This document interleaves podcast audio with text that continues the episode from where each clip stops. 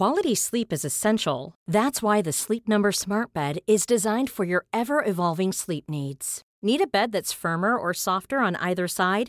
Helps you sleep at a comfortable temperature? Sleep Number Smart Beds let you individualize your comfort so you sleep better together. JD Power ranks Sleep Number number 1 in customer satisfaction with mattresses purchased in-store. And now save 40% on the Sleep Number limited edition Smart Bed for a limited time.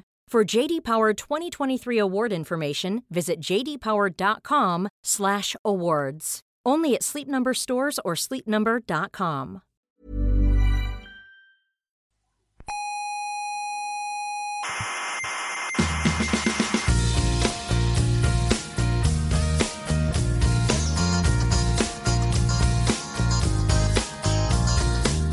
Déjeme hablar. No, no, déjeme hablar. Es No. falso ¿Qué es que la mecánica cuántica tenga que ver con el misticismo oriental. Es verdad, Déjeme es hablar. verdad. Es falso que la mecánica cuántica No. demuestre la existencia del más allá. No. Y es falso No. que el experimento mental de Einstein, Podolsky y Rosen demuestre que Dios existe. Está usted gordo, señor científico. Ostras. Pues me, me deja usted sin argumentos, es verdad. Es verdad, tiene razón. Claro, Estoy gordo. claro, Me acaba de desmontar todos mis argumentos. claro.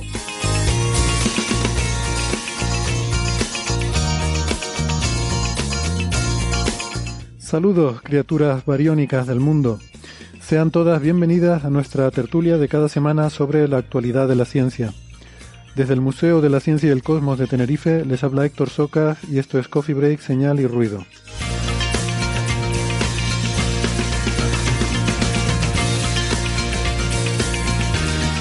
Hoy hablaremos de estrellas de bosones, eh, una explicación muy exótica para aquel primer evento de gravitondas que se descubrió en 2019.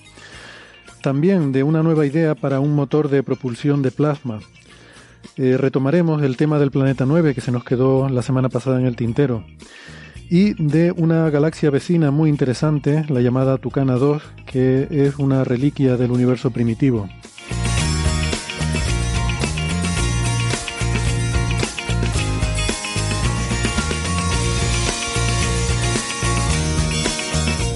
Todo eso será en un momentito. Eh, antes, si me permiten, les recuerdo que además de la radio nos pueden escuchar en muchas plataformas de internet.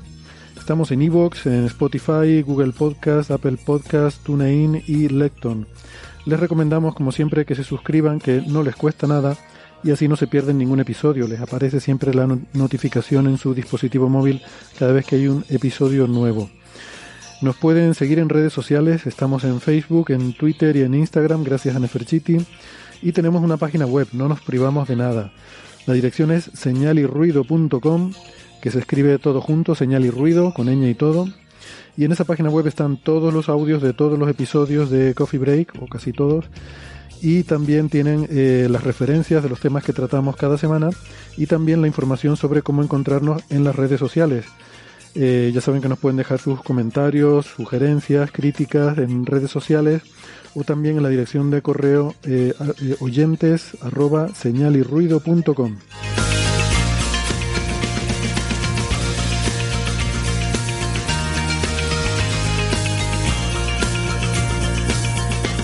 En la radio tradicional analógica ya saben que nos pueden escuchar si viven en Canarias en las emisoras Icoden Daute Radio, Radio ECA, Ondas Yaiza y Radio Juventud en Las Palmas de Gran Canaria. En Madrid estamos en Onda Pedriza, en Aragón eh, en Ebro FM, en Málaga en Radio Estepona y en Argentina en la FM 99.9 de Mar del Plata y en Radio Voces de La Rioja. En radios online nos pueden escuchar en ciencias.com, sinradio.es, Onda Bética, Radio Círculo y la emisora bilingüe la Spanish Rockshot Radio de Edimburgo, Escocia.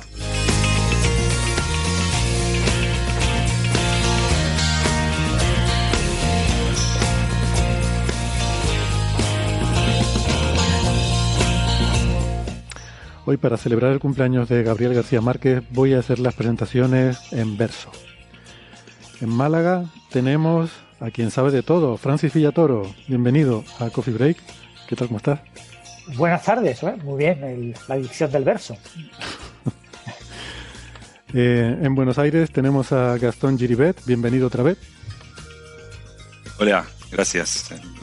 Un gusto estar acá de nuevo, amigos. Eh, un programa muy universitario hoy porque Francis Villatoro es profesor en la Universidad de Málaga, Gastón es profesor en la Universidad de Buenos Aires, Francis es físico, eh, informático y doctor en matemáticas, en Twitter es arroba emulenews y Gastón es eh, físico teórico, es profesor en la Universidad de Buenos Aires y en Twitter es arroba Gastón Giribet. Giribet escrito con G, G -I.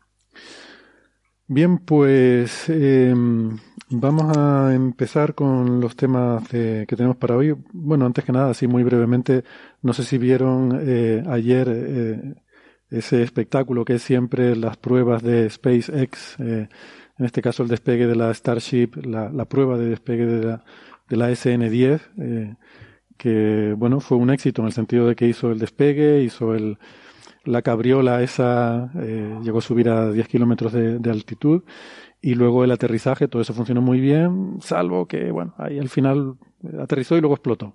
Bien. Pues, bueno, muy impresionante la verdad, estas cosas de, de, ciencia ficción. Una pena que luego explotara. Hay debates sobre si se puede considerar la prueba un éxito o no, porque, bueno, fue un éxito todo el vuelo, el aterrizaje y demás, y luego explotó después de aterrizar pero bueno, quizás por lo que sabemos, eh, la explosión se debió que el aterrizaje no fue del todo bien, el tren de aterrizaje no se desplegó bien y eso hizo que chocara, se derramó combustible, metano y eso pues eh, digamos que se prendió fuego y explotó, ¿no? Bueno, en cualquier caso, la verdad que ver estas cosas es, es increíble. No sé si tuvieron ocasión de verlo, pero yo lo, lo pude ver un poco por encima y me, me, impresionó mucho, la verdad. Yo no lo vi en directo, vi solo unos trozos en vídeo, ¿no? De los elementos más clave del, del aterrizaje y de la explosión. Y sí, la verdad es que es espectacular la maniobra que hace en el aire, eh, que parece casi de película, ¿no? De película de cine de ciencia ficción. Sí, yo, yo, igual, yo vi un poco la minuta así en, en diferentes lugares, igual que Francis. Eh, a mí me parece sorprendente, eh, parecía como ciencia ficción cuando nosotros éramos chicos en los 80, me acuerdo ver películas y ver que las naves aterrizaban, era como la diferencia entre la ciencia ficción y... Pero yo ahí no me subo, ¿eh? O sea, hasta que arreglen ese detalle. Son detallitos, pero bueno, para eso están las pruebas, ¿no? Para ir arreglando esas cosas. Bueno, esperemos que lo solucionen. Eh, bueno, también así en plan breve, no sé si quizás eh, otro día podemos comentar más sobre el asunto. Estos días, ayer concretamente, salió en el archive, estoy muy contento porque salió el paper de, el primero de los artículos de la reunión de Tecnoclimes, eh, esta reunión sobre tecnomarcadores que hubo en verano pasado y que les dije que, que se iban a publicar algunos artículos con los resultados. Este es el primero que se ha publicado, aunque curiosamente no creo que fuera el que uno hubiera pensado que tendría que ser el primero, pero bueno, fue, ha sido el que ha salido primero. Hay por lo menos eh, otros dos más, uno que se publicará como artículo científico y otro, otro probablemente no, probablemente será como un artículo más para una publicación popular o algo así. Esto les recuerdo que es esta reunión que organizaba o que se organizaba bajo los auspicios de la NASA, del, del programa de de exobiología de la NASA, eh, que era bueno una segunda reunión para asesorarse sobre temas de tecnomarcadores. Y en esta reunión, pues además de este asesoramiento, eh, uno de los objetivos era eh, pues que la NASA quería saber qué cosas se podían hacer en el futuro mmm, o en qué manera podía contribuir la agencia espacial a la búsqueda de tecnomarcadores, porque es un tema en el que se quiere involucrar, ¿no? Yo creo que quizás nos hemos extralimitado un poco con este artículo. No sé si se enfadaron un poco en la NASA, porque de hecho estuve repasando estos días lo que ponía en los objetivos de la reunión era eh, sugerir que nuevos eh, estudios teóricos de simulaciones o instrumentos podrían eh, desarrollarse que ayudaran en el campo de los tecnomarcadores. Y este artículo lo que hace es sugerir directamente misiones espaciales. ¿Vale? Se propone una lista de una serie de misiones espaciales que la comunidad, entendiéndose por la comunidad, pues los que participábamos en esa reunión, consideraba que serían misiones interesantes para, para desarrollar esta búsqueda, ¿no? Eh, entonces, bueno, es un poco extralimitarnos y eh, de hecho hay otro artículo que, que, se va a publicar que es qué se puede hacer con las misiones que ya hay o las que están en marcha como el James Webb que seguro que se van a hacer, pues qué se puede hacer con eso, ¿no? Ese iba a ser un primer artículo. Y luego un segundo artículo sería ya puestos a dejar volar la imaginación qué misiones espaciales nos gustaría que se hicieran, o sea, que fueran nuevas específicamente para buscar tecnomarcadores, ¿no? Y ese es el artículo que, que, acaba de salir. Yo soy primer autor, pues simplemente porque me encargaron coordinar un poco todo este trabajo, ¿no? No es que yo sepa mucho de misiones espaciales ni, ni de casi nada, pero en particular, desde luego, no de misiones espaciales, pero fue divertido el, el coordinar este trabajo. Y pues, bueno, hay una serie de, como digo, de misiones con diferentes eh, objetivos, mm, cosas muy diferentes y no sé, si hay interés, a lo mejor algún día podemos hablar un poco más sobre el tema. Pero en cualquier caso, que eso, que si alguien tiene interés, que sepa que está en el archive, eh, salió ayer y lo pondremos también en las referencias de, de este episodio. ¿Vale? Eh, eh, ah, por cierto, Héctor, introducís el nuevo concepto este de ignoescala, ¿no? La, la escala de la huella tecnológica que se puede observar con los tecnomarcadores. ¿Es, nuevo ese concepto en este artículo o ya lo habíais discutido en el TecnoClines o...? No, eso es nuevo y de hecho fue una idea de mientras estaba escribiendo el artículo. Porque este es un problema con el que viene un poco mm, chocando la comunidad que trabaja en tecnomarcadores. Siempre estamos hablando de cosas como una civilización muy avanzada construiría una cosa muy grande. ¿Qué significa una civilización muy avanzada? Siempre estamos peleándonos con eso porque además es hasta feo. Eh, decir que hay civilizaciones avanzadas y otras primitivas. Oye, pues a lo mejor no, a lo mejor hay una gente que es súper avanzada, pero no construyen grandes, mm, grandes megaproyectos de mega ingeniería, ¿no? O a lo mejor no es solo construir cosas, una de las cosas que se buscan es contaminantes industriales en la atmósfera. Pues, eh, ¿qué sentido tiene decir que una civilización muy avanzada va a producir mucha más contaminación y por tanto será más detectable. Siempre estamos con la cosa de que una civilización más avanzada será más detectable, pero eso no tiene que ser así. ¿no? Entonces, ese es un concepto, lo de civilización avanzada, que siempre ha chocado mucho y, a la gente que, que trabaja en esto le chirría. Y, entonces, pues la, idea fue intentar parametrizarlo en función de otra cosa. Al final nos da igual que, las, que la civilización sea avanzada o no, eso es que nos da igual. No tenemos ni siquiera que entrar en esa discusión que por otra parte es filosófica. Lo que nos importa es cuánto de grande es las cosas que hacen. O sea, cuánto es su huella, en eh, su huella cósmica, ¿no? Y, y, de hecho, pues ahí además tengo que decir que nuestra amiga María Rives, Neferchiti, pues fue de ayuda porque, claro, esto, fue una cosa que se me ocurrió a mí, el pensar, lo que queremos saber es cuánto es la huella de algo. Si es, un, si es una esfera de Dyson, cuánto de grande es, ¿vale? Y podemos parametrizarla comparado con un tecnomarcador similar que produzcamos nosotros, ¿no? Por ejemplo, si estamos hablando de contaminación industrial, pues cuánto es la concentración de CFC mm, relativo a la que hay en la Tierra. Pues si ellos tienen 10 veces más, pues ese parámetro vale 10, ¿vale? ¿Cómo llamar ese parámetro? Entonces ahí me puse en contacto con María y digo, oye, quiero que busquemos un nombre chulo porque yo creo que esto se va a usar un montón. La gente de SETI va a usar este parámetro y tenemos que ponerle un nombre chulo. Y es algo que está asociado con el tamaño de algo, con la huella, ¿vale? La huella de algo. Y me dice María, dice, hombre, huella en griego es ignos. Digo, pero ignos como fuego. No, no, eso es ignos con G. Esto es ignos. Con, en español lo diríamos con J, pero eh, en inglés lo escriben con ICH, porque ellos la, esa CH la dicen como una K, ¿no? Con un sonido de, como de CJ. Que por cierto, eh, nosotros en física solemos hablar del test del H cuadrado, mm, pero que está mal dicho, es la letra griega, de hecho la letra griega es la G, ¿no? Se dice la G, pero en inglés esa G ellos la escriben como C-H-I, pero no, no para usarla con el sonido CH, sino para usarlo como G, Y nosotros vemos eso escrito en los libros en inglés y decimos chi cuadrado, ¿no? Pero realmente es incorrecto, deberíamos decir Bueno, pues esto es lo mismo, ¿no? Eh, se escribe ichnos, pero habría que decir ignos, ¿no? Pues ya está, si ignos es huella, la escala de la huella es ignoscala. Eh, y entonces, pues lo, lo propuso los coautores inmediatamente, a todos menos a uno le gustó mucho la idea, ¿no? Porque efectivamente es un parámetro nuevo que es necesario, que yo creo que es un parámetro que, que se va a empezar a utilizar en la literatura y es adecuado ponerle un nombre y además un nombre así con una raíz clásica y además asesorado por una lingüista, pues vamos, no, no tiene vuelta de hoja, ¿no? Pero hubo un coautor al que no le gustaba eso porque decía que no hay que introducir conceptos nuevos cuando ya eh, porque eso confunde. Digo, hombre, no, si inventas un concepto nuevo tienes que ponerle un nombre, ¿no? Así que tuvimos ahí un pequeño tirilla floja, pero bueno, al final, al final se dio porque era uno solo. Y en español lo pondrías, perdona, eh, Gastón, ¿en español lo pondrías ICNO o lo pondrías IJNO?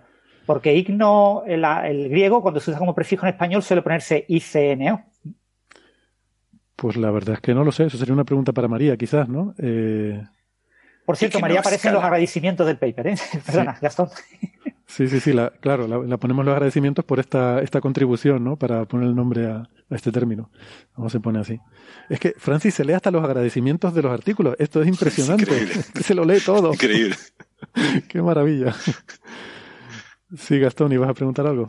No, no, eh, no, decía acerca de, tu autor, el reticente a, a, poder un nuevo concepto. Me parece más confuso sería inventar un nuevo concepto y no ponerle nombre. Eso. Más confuso que eso. Sí, sí, eso, eso es verdad. Pues, pues sí, eso al final fue una cosa que surgió de intentar. Hay, hay mucha discusión porque, claro, está hablando de tecnomarcadores tan diferentes. Está hablando de cosas como una esfera de Dyson, que es una cosa, una barbaridad Estás hablando de contaminación industrial, estás hablando de que si un cacharro se estrelló en la Luna hace mil millones de años, ¿cómo puedes comparar esas cosas? ¿no? Eh, al final, las agencias, sobre todo, cuando te piden un informe, te piden que pongas parámetros. póngame usted una tabla y compáreme cosas. Y tú dices, ¿cómo puedo ponerte una tabla que, en la que aparezcan estas cosas tan diferentes? ¿Cómo puedo hacer un diagrama? Y de repente, cuando introdujimos ese parámetro, pues de repente podíamos hacer diagramas, podíamos hacer tablas. Y, a raíz de introducir ese parámetro, eh, hice el diagrama de la figura 1 para ver mm, si salía algo interesante. Y es súper curioso porque, claro, eh, nosotros primero habíamos puesto la lista de misiones que queríamos hacer y luego es cuando empezamos a pensar y discutir sobre el tema, ¿no? Y de hecho, esta sección sobre este parámetro, la ignoscala, eh, fue lo último del paper, es lo último que se escribió y lo último que, precisamente por ese intento de comparar los diferentes tecnomarcadores. Y entonces cuando los pones en el diagrama, lo que ves es que eh, el diagrama representa en el eje horizontal el número de posibles sitios donde buscar, ¿vale? Por ejemplo, eh, si vas a mirar contaminación en exoplanetas, pues hay potencialmente decenas o, o, quizás 10 a las 5 exoplanetas que puedes analizar con, con, eh, con, las posibilidades que tenemos hoy en día, ¿no? Pero si vas a buscar pues yo qué sé, un, eh, una sonda que se haya estrellado en la Luna, pues solo hay una Luna. Entonces ahí representas, ¿no? En el eje X, cuántos posibles objetivos. Cuanto más a la derecha, más posibles objetivos, más probabilidad tendrás de éxito. Porque la Luna solo hay una. O sea, podrás ir mirar y si no hay nada, pues no hay nada. Pero planetas hay cientos de miles que puedes mirar, ¿no? Entonces, cuanto más a la derecha, mejor. Y luego la ignoscala es el otro parámetro que representamos en el Y. Claro, la ignoscala es cuánto de bestia es eso que estás intentando buscar. Por ejemplo, una esfera de Dyson tiene una ignoscala brutal, de 10 a la, no sé, 10 a la 20 o algo así. Es una cosa colosal. Uno piensa que esas cosas no deben ser comunes, ¿no? No debe haber mucha gente capaz de construir esas cosas. Mientras que una ignoscala pequeña del orden de uno, cosas parecidas a nuestra tecnología serán más comunes. Es de esperar que sean más comunes, digamos, mm, eh, no sé, eh, construcciones más modestas, tecnomarcadores más modestos, ¿no? Entonces, cuanto más abajo en el plot, mejor. Bueno, pues resulta cuando pones el gráfico, hace una especie de diagonal, ¿vale?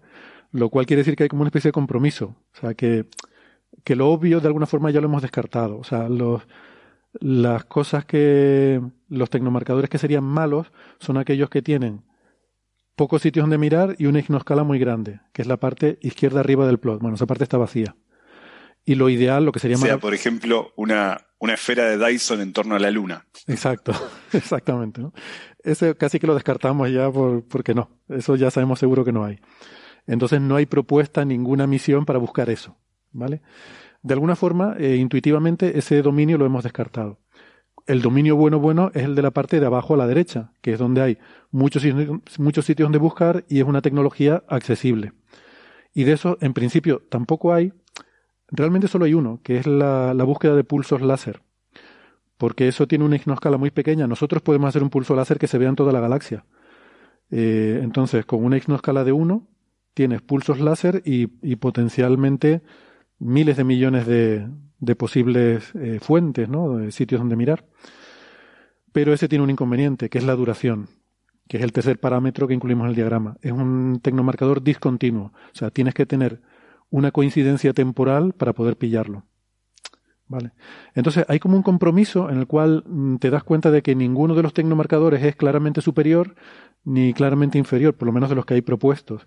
Y eso está bien porque la gente en el Congreso estuvo discutiendo, ¿no? Cada uno decía que, eh, pues a mí me gusta este, a mí me gusta el otro.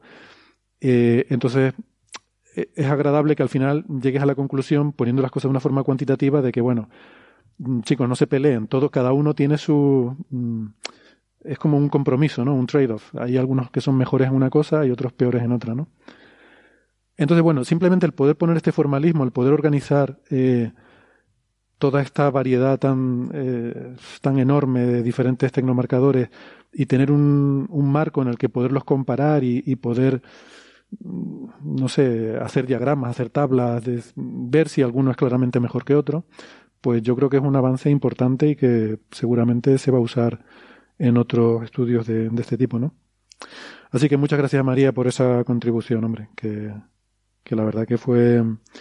Yo creo que el, el, haberle puesto un nombre potente ayudó a que los demás coautores rápidamente también aceptaran la idea, porque parece que no, pero estas cosas siempre, tener el puntito de marketing también viene bien, ¿no? Bueno, pues nada, eso lo quería comentar eh, de forma breve. Ya digo, si alguien tiene interés me puede preguntar o, a lo mejor algún otro día podemos hablar más en detalle de, estas cosillas. Vale, eh, ¿algo más sobre esto? Pasamos de tema. Pues el siguiente tema que teníamos para tratar hoy, eh, la verdad que es una cosa muy, muy interesante por la que nos han preguntado mucho en redes sociales que es un artículo que salió recientemente, en el que además el, primer autor es un investigador español que se llama Juan Calderón Bustillo, eh, además de la Universidad de Santiago de Compostela, donde trabaja también nuestro amigo José Edelstein. Eh, y de hecho creo que José estuvo hablando con él en Instagram el otro día dentro de este programa de eventos de Amautas, que mm, bueno, tuvieron hoy una conversación sobre este artículo, ¿no? Y lo que se propone en este artículo es que esa primera señal, ese descubrimiento de las ondas gravitacionales, ¿se acuerdan que, que generó tanto... Ah, no, esta es la de 19...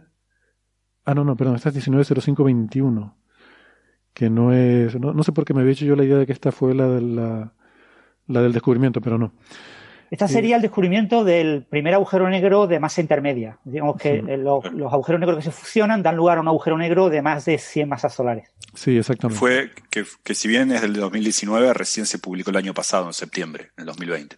Sí, este era el de la, los titulares de el, el agujero negro que no debería existir, ¿no? Porque de los dos que se publicaban, perdón, de los dos, de los dos que se fusionaban, uno de ellos estaba en un, en un, tiene una masa que en principio no debería haber estrellas que produzcan masa, eh, que produzcan agujeros negros de esa masa. Y la razón tiene que ver con ese mecanismo que hemos comentado alguna vez, que es la, la inestabilidad de pares, que es una cosa que a mí me parece muy, muy bonita, que cuando una estrella, las estrellas muy, muy masivas, parte del soporte que hace que no colapsen, tiene que ver no solo con la presión del gas, sino también la presión de la radiación.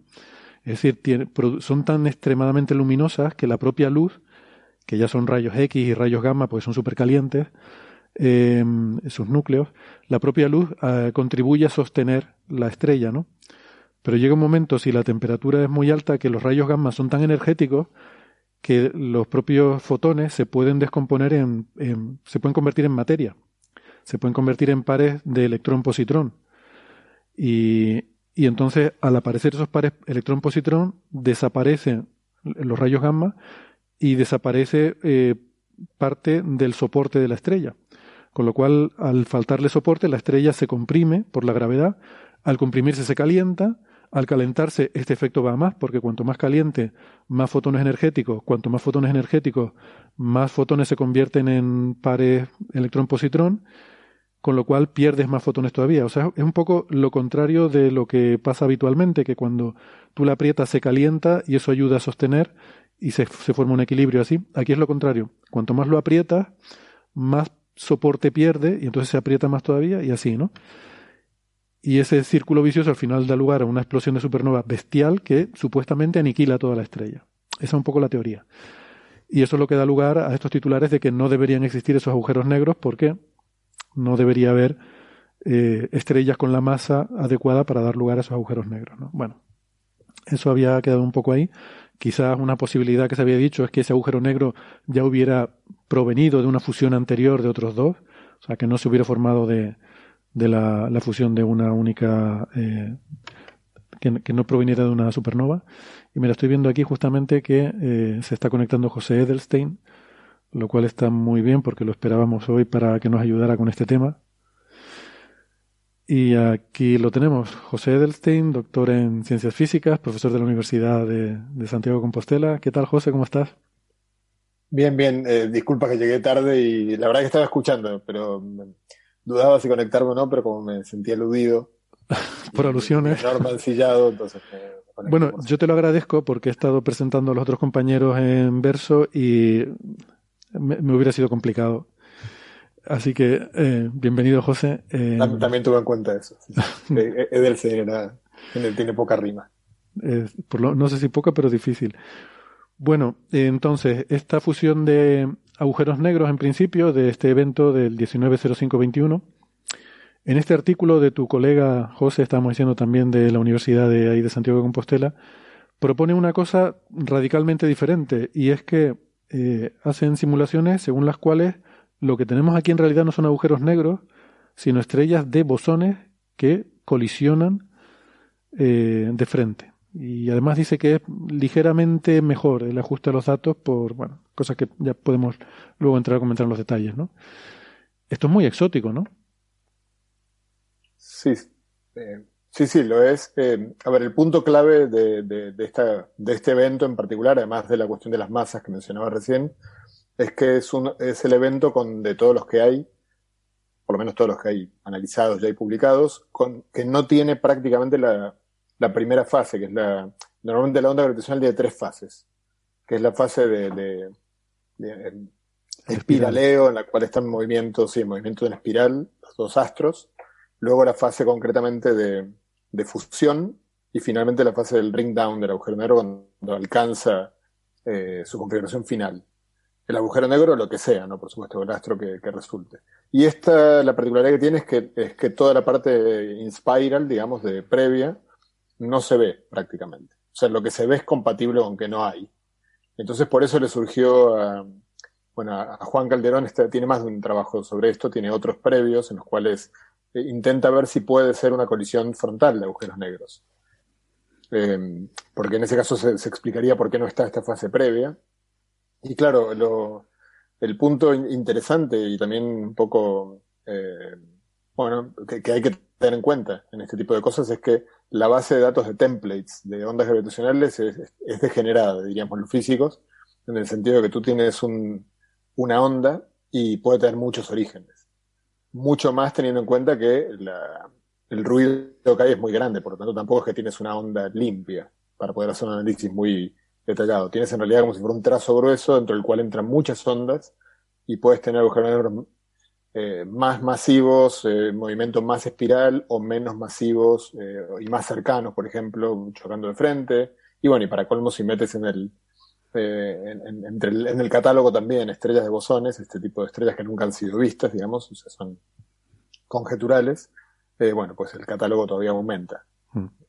Como sé, José, que tú has hablado con eh, con este compañero, con, José, con Juan. Juan. Juan. Calderón.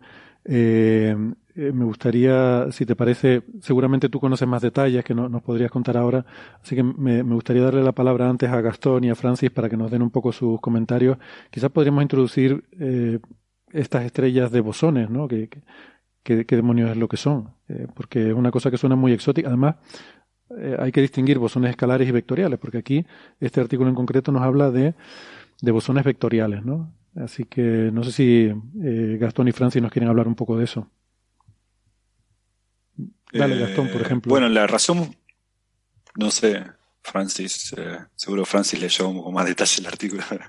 eh, no, pero la, hasta los agradecimientos, seguro. Los agradecimientos. Eh, no, pero la, la idea fundamental, o sea, por, por supuesto, lo, los, cuando uno dice bosones, está hablando de partículas que pueden ser o, o, escalares, es decir, de spin cero, o vectoriales de spin 1, o si quiere volverse uno puede ser tan exótico como se lo permita la ley de su país. Ahora, en el caso de bosones vectoriales y bosones escalares, hay una diferencia sustancial en este caso.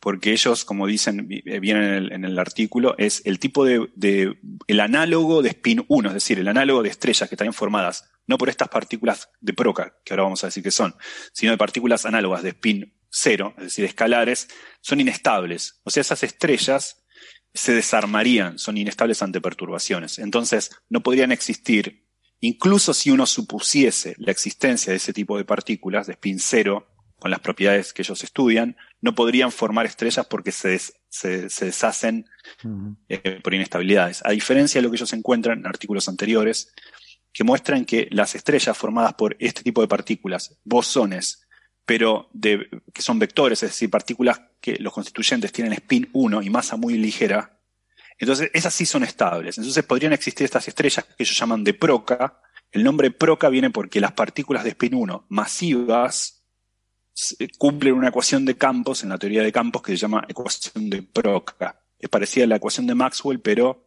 con un término de masa. El fotón no tiene masa, estas partículas se parecerían a los fotones, pero tendrían masa. Una masa extremadamente ligera. Estamos hablando de 10 a la menos 13 electronvoltios. Para que tengamos una idea, un, eh, un electrón tiene medio omega. O sea, eh, este, esto estamos hablando de, de, de, 10 a la menos 13 electronvoltios, mucho, mucho más ligera que las, que los neutrinos. Pero estamos hablando de estrellas del orden de 100 masas solares.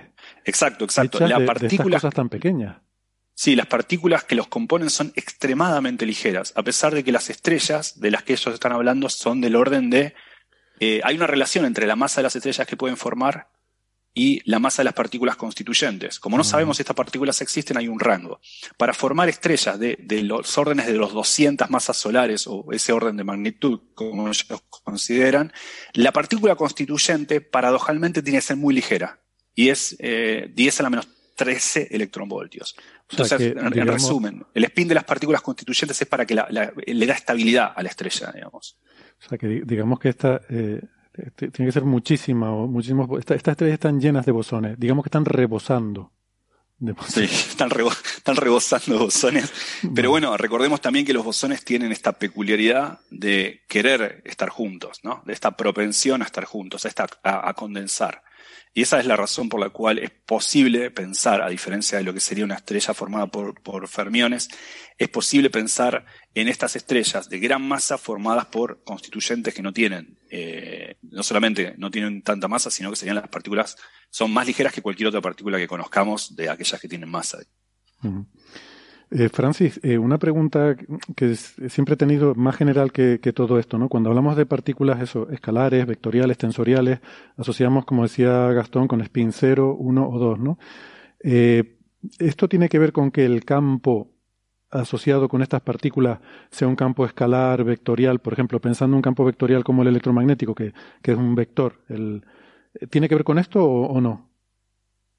Como el hecho de que el campo sea como el electromagnético, que es un vector. Sí, en principio lo que existe es el campo cuántico, no existe la partícula. Quiero decir, la partícula es una consecuencia del campo. Entonces, mm. el spin está asociado al campo cuántico y, lo heredan las partículas de ese campo. O sea, que el hecho de que, por ejemplo, el campo electromagnético es un campo vectorial, porque el campo eléctrico es un vector, eh, por eso es por lo que el fotón tiene spin 1. Exactamente. Vale, vale. No, no sabía si esas dos cosas estaban relacionadas o eran. Claro, la, visión clásica de principios del siglo XX era que existían las partículas y que los campos eran una especie de constructo matemático, como la función de onda cuántica, ¿no? Y que los campos eran una cosa subsidiaria. Pero en el momento en el que tú puedes explorar el vacío de los campos cuánticos y puedes eh, predecir, que se ha hecho en la década de los 70, en los 80, eh, posibles soluciones de las ecuaciones del campo cuántico que no son partículas, aunque ninguna se ha observado, pero eh, pues están ahí. hay muchas soluciones de tipo solitón eh, pues resulta que eh, realmente lo que te das cuenta es de que el campo cuántico es lo fundamental y la partícula es como una consecuencia del campo. ¿no? Entonces eso ha cambiado un poco, ese es la, eh, un, cambio de enfoque que no es del todo aceptado por todos los físicos. No sé lo que opinarán José y Gastón, ¿no? Hay mucha gente que opina, no, no, la partícula tiene que ser la verdad. El campo es una cosa subsidiaria. El vacío es algo absolutamente accidental. Que yo pueda explorar con experimentos el vacío no significa que el vacío sea una sustancia. Pero sin embargo, eh, hay muchos físicos que ya consideran que qué diferencia hay entre algo que yo pueda explorar eh, y si yo lo puedo explorar como materia, como material, tiene que ser una sustancia. Entonces el vacío, no hay ninguna razón por la cual llamamos de, descartarlo como sustancia. ¿no? Entonces aquí el, gran propulsor de esto, por ejemplo, es Alba, eh, eh, Álvarez Gómez, eh, no, Luis, Álvarez, perdón, Luis Álvarez, un físico español que está en el CERN, en el grupo de teórica del CERN, que él siempre en todas sus charlas lo comenta, ¿no? El vacío es una sustancia. Pero lo que está diciendo con el vacío es una sustancia es algo parecido, entre comillas, a lo que venía a decir Wheeler y Feynman en su conversación por teléfono cuando hablaban de que solo existía un electrón en el universo. Mm. ¿Qué significa que solo existe un electrón en el universo y que todos los electrones son el mismo electrón? Pues que solo existe un campo y que todos los electrones son excitaciones de ese único campo. ¿no? Existe una única entidad que es el campo y los electrones son excitaciones eh, más o menos localizadas de ese campo. Eh. En ese sentido, el spin es una propiedad del campo, no es una propiedad de la partícula. Y así se entiende mejor, porque cuando tú te imaginas el spin como una especie de momento angular de la partícula, te encuentras muchos problemas. El spin, como cuando lo entiendes, como contar el número de componentes del campo, pues lo ves como una cosa como muy natural. El campo tiene que estar discretizado, tiene que tener o una, o dos, o tres, o cuatro, o cinco componentes. Y eso te determina, en función de la masa, si la masa es cero o la masa es distinta de cero, te determina el spin de la partícula.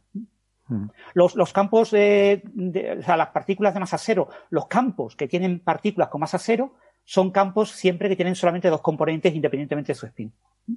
Porque lo prohíbe la relatividad. Solo puedes oscilar transversalmente al movimiento. No puedes, eh, te tienes que mover la velocidad de la luz en el vacío y, no puedes oscilar en la, dirección longitudinal.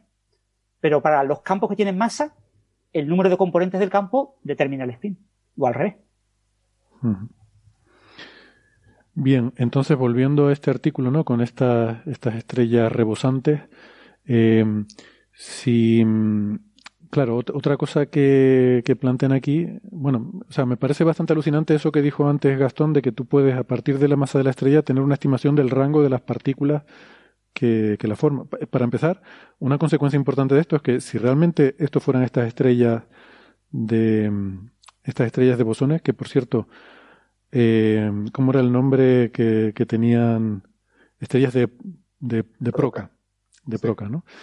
Eh, eso nos da un candidato automático, bueno, una confirmación de partícula que es materia oscura, ¿no? Por lo menos una. Esta partícula sería materia oscura. Sobre eso, sobre eso hay una cosa aún más, más sorprendente, que es en el modelo de ellos, como no saben las, las, ellos tienen un modelo previo, eh, ahora lo aplican a esta observación, pero ellos tienen papers anteriores que dan cuenta de la posibilidad de existencia de este tipo de estrellas que llaman eh, estrellas de Proca. Pero la relación entre la masa de la estrella que pueden formar y la masa de la partícula que las constituye es inversamente proporcional. Es decir, si uno considera, por ejemplo, que tiene, de, como en este caso, tiene una, estrella de 200 masas solares o incluso 1000 masas solares, supongamos, si no, no, para esta aplicación, pero en general, entonces uno puede pensar en 10 a la menos 13 electronvoltios. Pero si quiere una, una estrella del orden de la masa solar, la partícula constituyente tiene que ser más masiva, 10 a la menos 10 electronvoltios. O sea, cuanto menor es la masa, porque eso tiene, porque lo que juega acá no es solamente la, suma de esas masas, sino también las propiedades de esto como conjunto, cómo condensan, cómo no condensan. Entonces, los modelos que forman estrellas de 200 y tantas masas solares tienen que tener, grosso modo, 8 por 10 a la menos 3 electronvoltios. Pero si quisiesen estrellas más pequeñas, que no servirían para explicar este fenómeno, pero podríamos jugar con ellos, entonces tienen que tener 10 a la menos 10, o sea, mil veces más pesada, aún una partícula extremadamente ligera. O sea que no tendríamos todo un rango de masa de estrellas, de estas estrellas, sino que dependiendo de la masa de la partícula, pues las estrellas estas de bosones serán de tal rango de masa, ¿no? Y eh, José, esto no es una explicación como muy exótica. Eh, o sea, esto, esto no es un caso de láser de Ockham. Eh, a, mí, a mí me parece a priori que sí, tampoco creo que, que digamos, bueno, digo yo, sin hablando totalmente extraoficialmente, no creo que tampoco los autores realmente que, si tuvieran que apostar estas famosas historias de yo apuesto mi mano por esto, eh, está esta famosa historia de alguien que decía que apostaba su mano, otro que decía que yo, también apuesto tu mano, este, y entonces, bueno, no sé si están dispuestos a, poner las manos en el fuego por esto, o sea, es una explicación alternativa que yo creo que lo más interesante es que pone de relieve la degeneración de ondas gravitacionales, o sea, el hecho de que este, los eh, eh, no tenemos una garantía absoluta, digamos, la observación de ondas gravitacionales es relativamente, en ese sentido, pobre, o sea, la palabra pobre suena, suena peyorativa, pero simplemente, bueno, no es suficiente para poder necesariamente discriminar exactamente de qué se trata el evento que uno observó. Ya, ya, sabíamos, aunque normalmente cuando divulgamos esto solemos decir, por ejemplo, con el primer agujero negro, que fue uno de 29 con uno de 36 masas solares, pero uno luego lee el abstract del paper y ve que es 29 más menos, no sé, 8. O sea, son las eh, incertidumbres son muy grandes y ahora se suma también la incertidumbre en qué pasó realmente. ¿no? yo, yo le pregunté a Juan cuando tuvimos esta charla en, la semana pasada por algo que, claro, él, él, no, él no es el especialista en estrella de Proca, ¿no? Pero yo, digamos, no entiendo muy bien cómo, en, teoría de campos cuánticos, haciendo contacto con lo que decía Francis, nos preocupa mucho que los campos cuánticos que están en la teoría de una teoría consistente. Eso quiere decir renormalizable y el campo de Proca no es renormalizable. Entonces yo pregunté, digamos, eh, cómo, cómo, cómo resolvían ese pequeño problema. Normalmente, digamos, en el, modelo estándar, para darle masa a los campos de la interacción débil, eh, lo hacemos a través del mecanismo de Higgs. Para eso se inventó el mecanismo de Higgs, porque no se les puede dar masa directamente.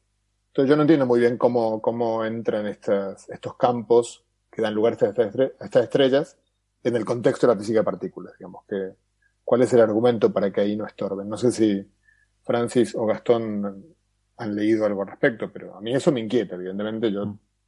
Eh, Podemos aprovechar para recordar lo que era que un campo sea renormalizable. Esto tiene que ver con que no aparezcan infinitos en la teoría al, eh, al construir los estados de las partículas, ¿no? Claro, sí, sí, sí. En general, en general una teoría de campos, si uno, cuando uno la cuantiza, suelen aparecer infinitos casi este, en forma segura. Y es muy sorprendente, digamos, el hecho de que cierto tipo de teorías, que justo son las que luego eh, utilizamos en el modelo estándar y que tienen una serie de, características, particularmente lo, que se llama la simetría de Gauge o Gauge, eh, que están detrás de que uno pueda demostrar que los infinitos se pueden tratar de una manera consistente. Eso quiere decir eh, aislarlos, eliminarlos, y no de manera arbitraria, sino de una manera este, única, que si dos observadores lo hacen distinto pueden correlacionar como lo han hecho con esquemas de renormalización. Bueno, eh, eso ha dado lugar a un premio Nobel, el premio Nobel de Toft y Bellman, ¿no? Este, justamente una teoría de Gauge, por, casi por definición, en la primera clase de teoría de Gauge uno aprende que un campo Gauge no puede tener masa. Eh, porque si, si, no, no es un campo Gauge. Entonces el lagrangiano, la teoría de Proca, que es una cosa que uno estudia cuando empieza a estudiar teorías Gauge, es el primer ejemplo de una teoría que no funciona por ese problema y que eh, de alguna manera es una de las eh, eh, motivaciones para el mecanismo de Higgs.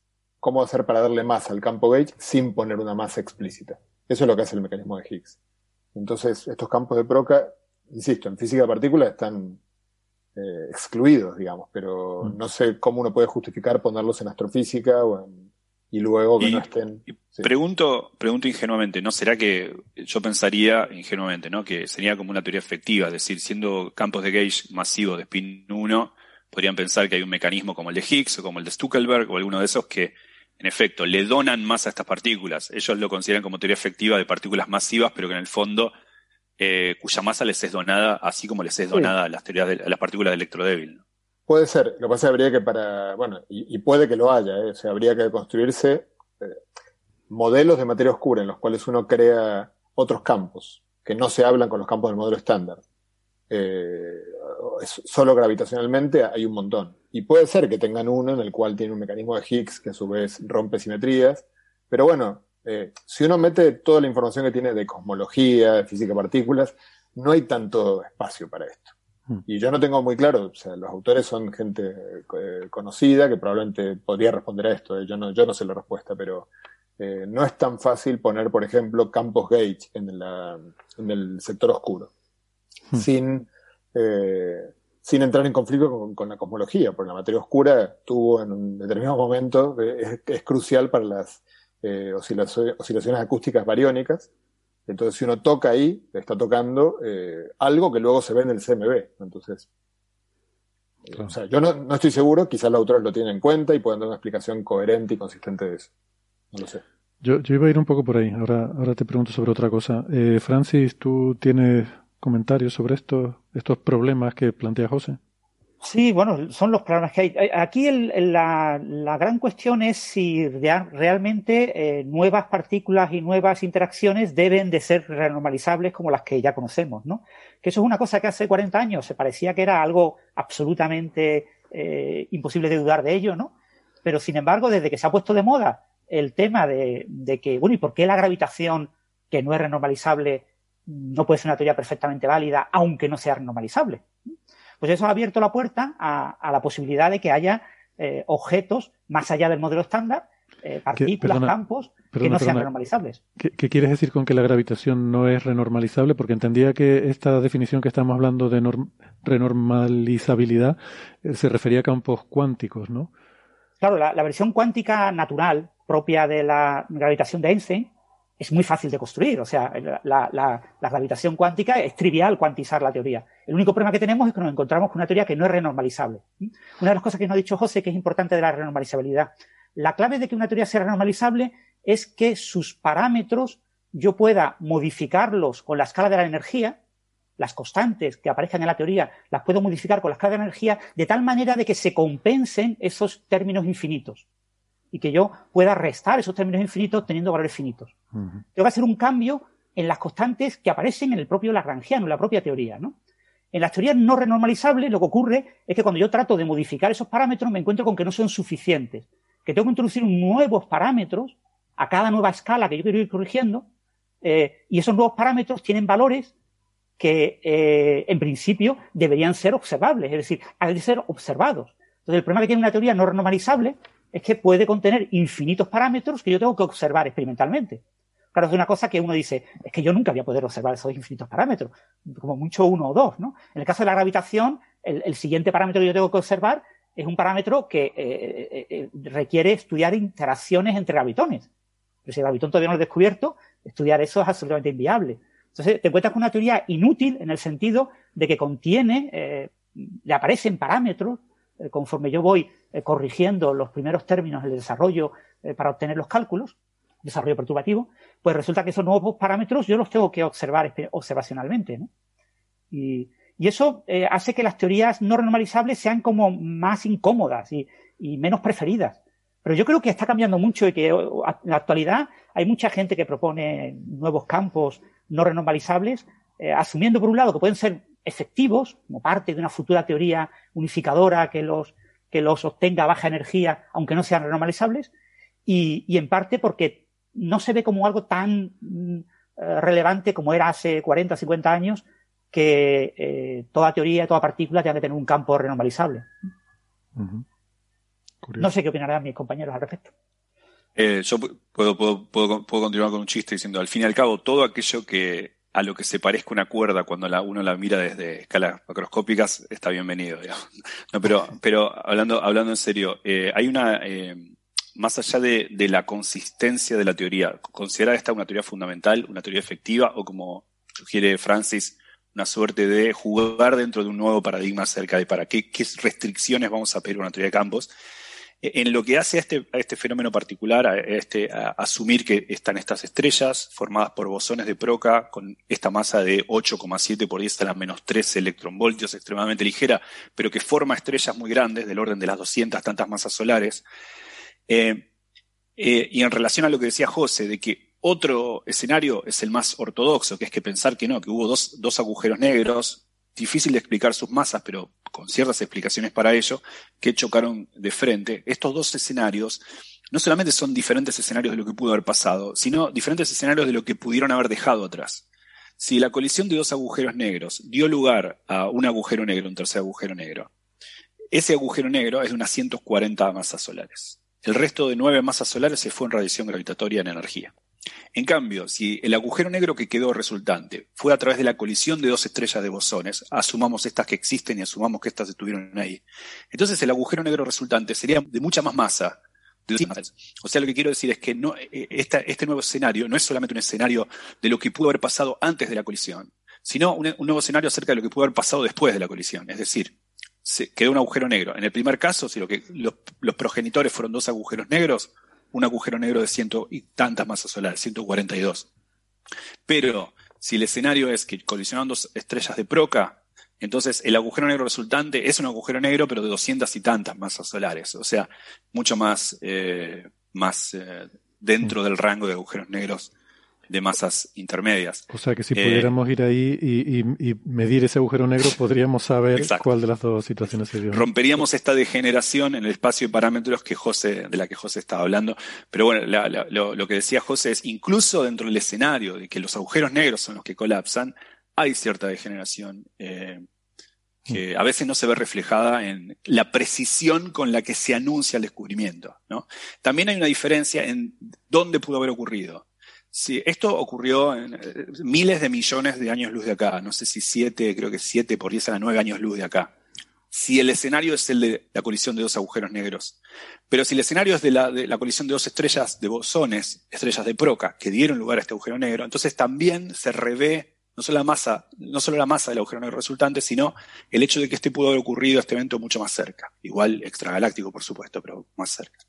Hay diferencias, digo, tengo una objeción grandísima contra la colisión frontal de agujeros negros, y es que es inverosímil, porque estamos hablando de un agujero negro que si tiene, no sé, 80 masas solares, estamos hablando de un objeto de 240 kilómetros de radio.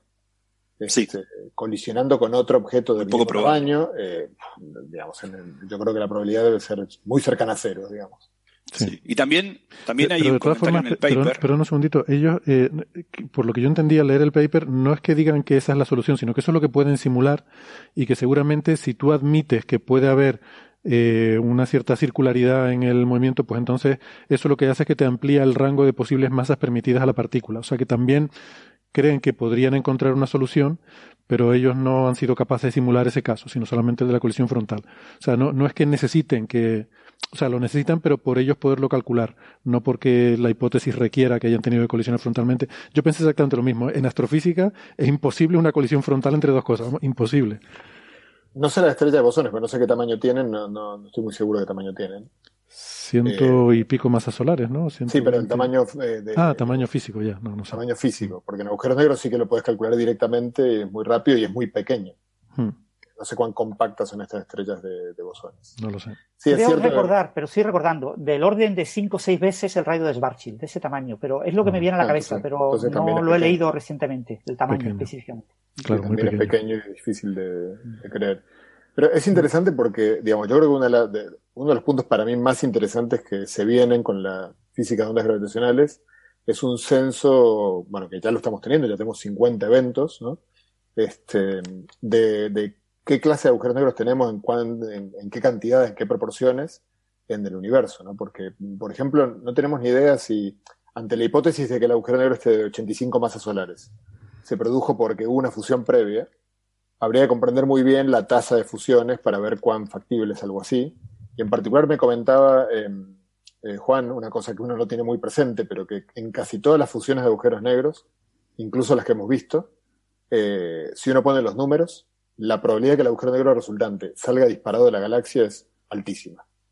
O sea, es mm. muy probable que ninguno haya quedado en, la galaxia.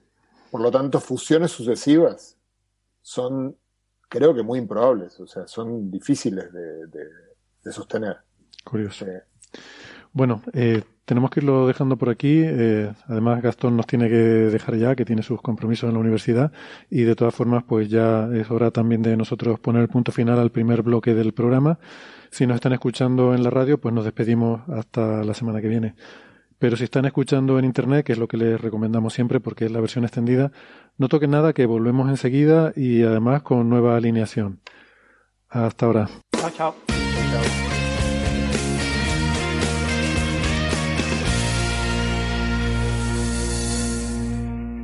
Muy bien, gracias por seguir acompañándonos. Eh, en este punto entonces pues despedimos a Gastón y a José que tienen sus, sus compromisos con, la universidad. Además creo que Gastón tenía clase ahora mismo, o sea, iba, iba el hombre con prisa.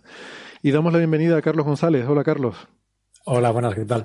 Ay, espérate, me falta el... Eh, este, estás que te sales, Carlos González. Eh, algo así. estoy presentando a gente empareado por, por aquello de que es el cumpleaños de García Márquez. no se me ocurrió mejor tontería. Eh, por suerte, Edelstein vino cuando ya habíamos empezado el programa y no tuve que presentarlo a él. Pero bueno, tú que como te incorporas tras la pausa, pues qué menos, ¿no? Carlos es doctor en ciencias físicas, investigador del Institute of Astronomy de la Universidad de Cambridge. y Cambridge. Em, Cambridge, como decíamos aquí. Cambridge. Y nada, pues vamos a seguir adelante. Entonces, estamos hablando aquí ahora durante la pausa de alterar un poco el orden que teníamos previsto, pero bueno, da igual porque el orden de los factores no altera el producto, que aquí siempre es un producto de calidad, ya lo saben.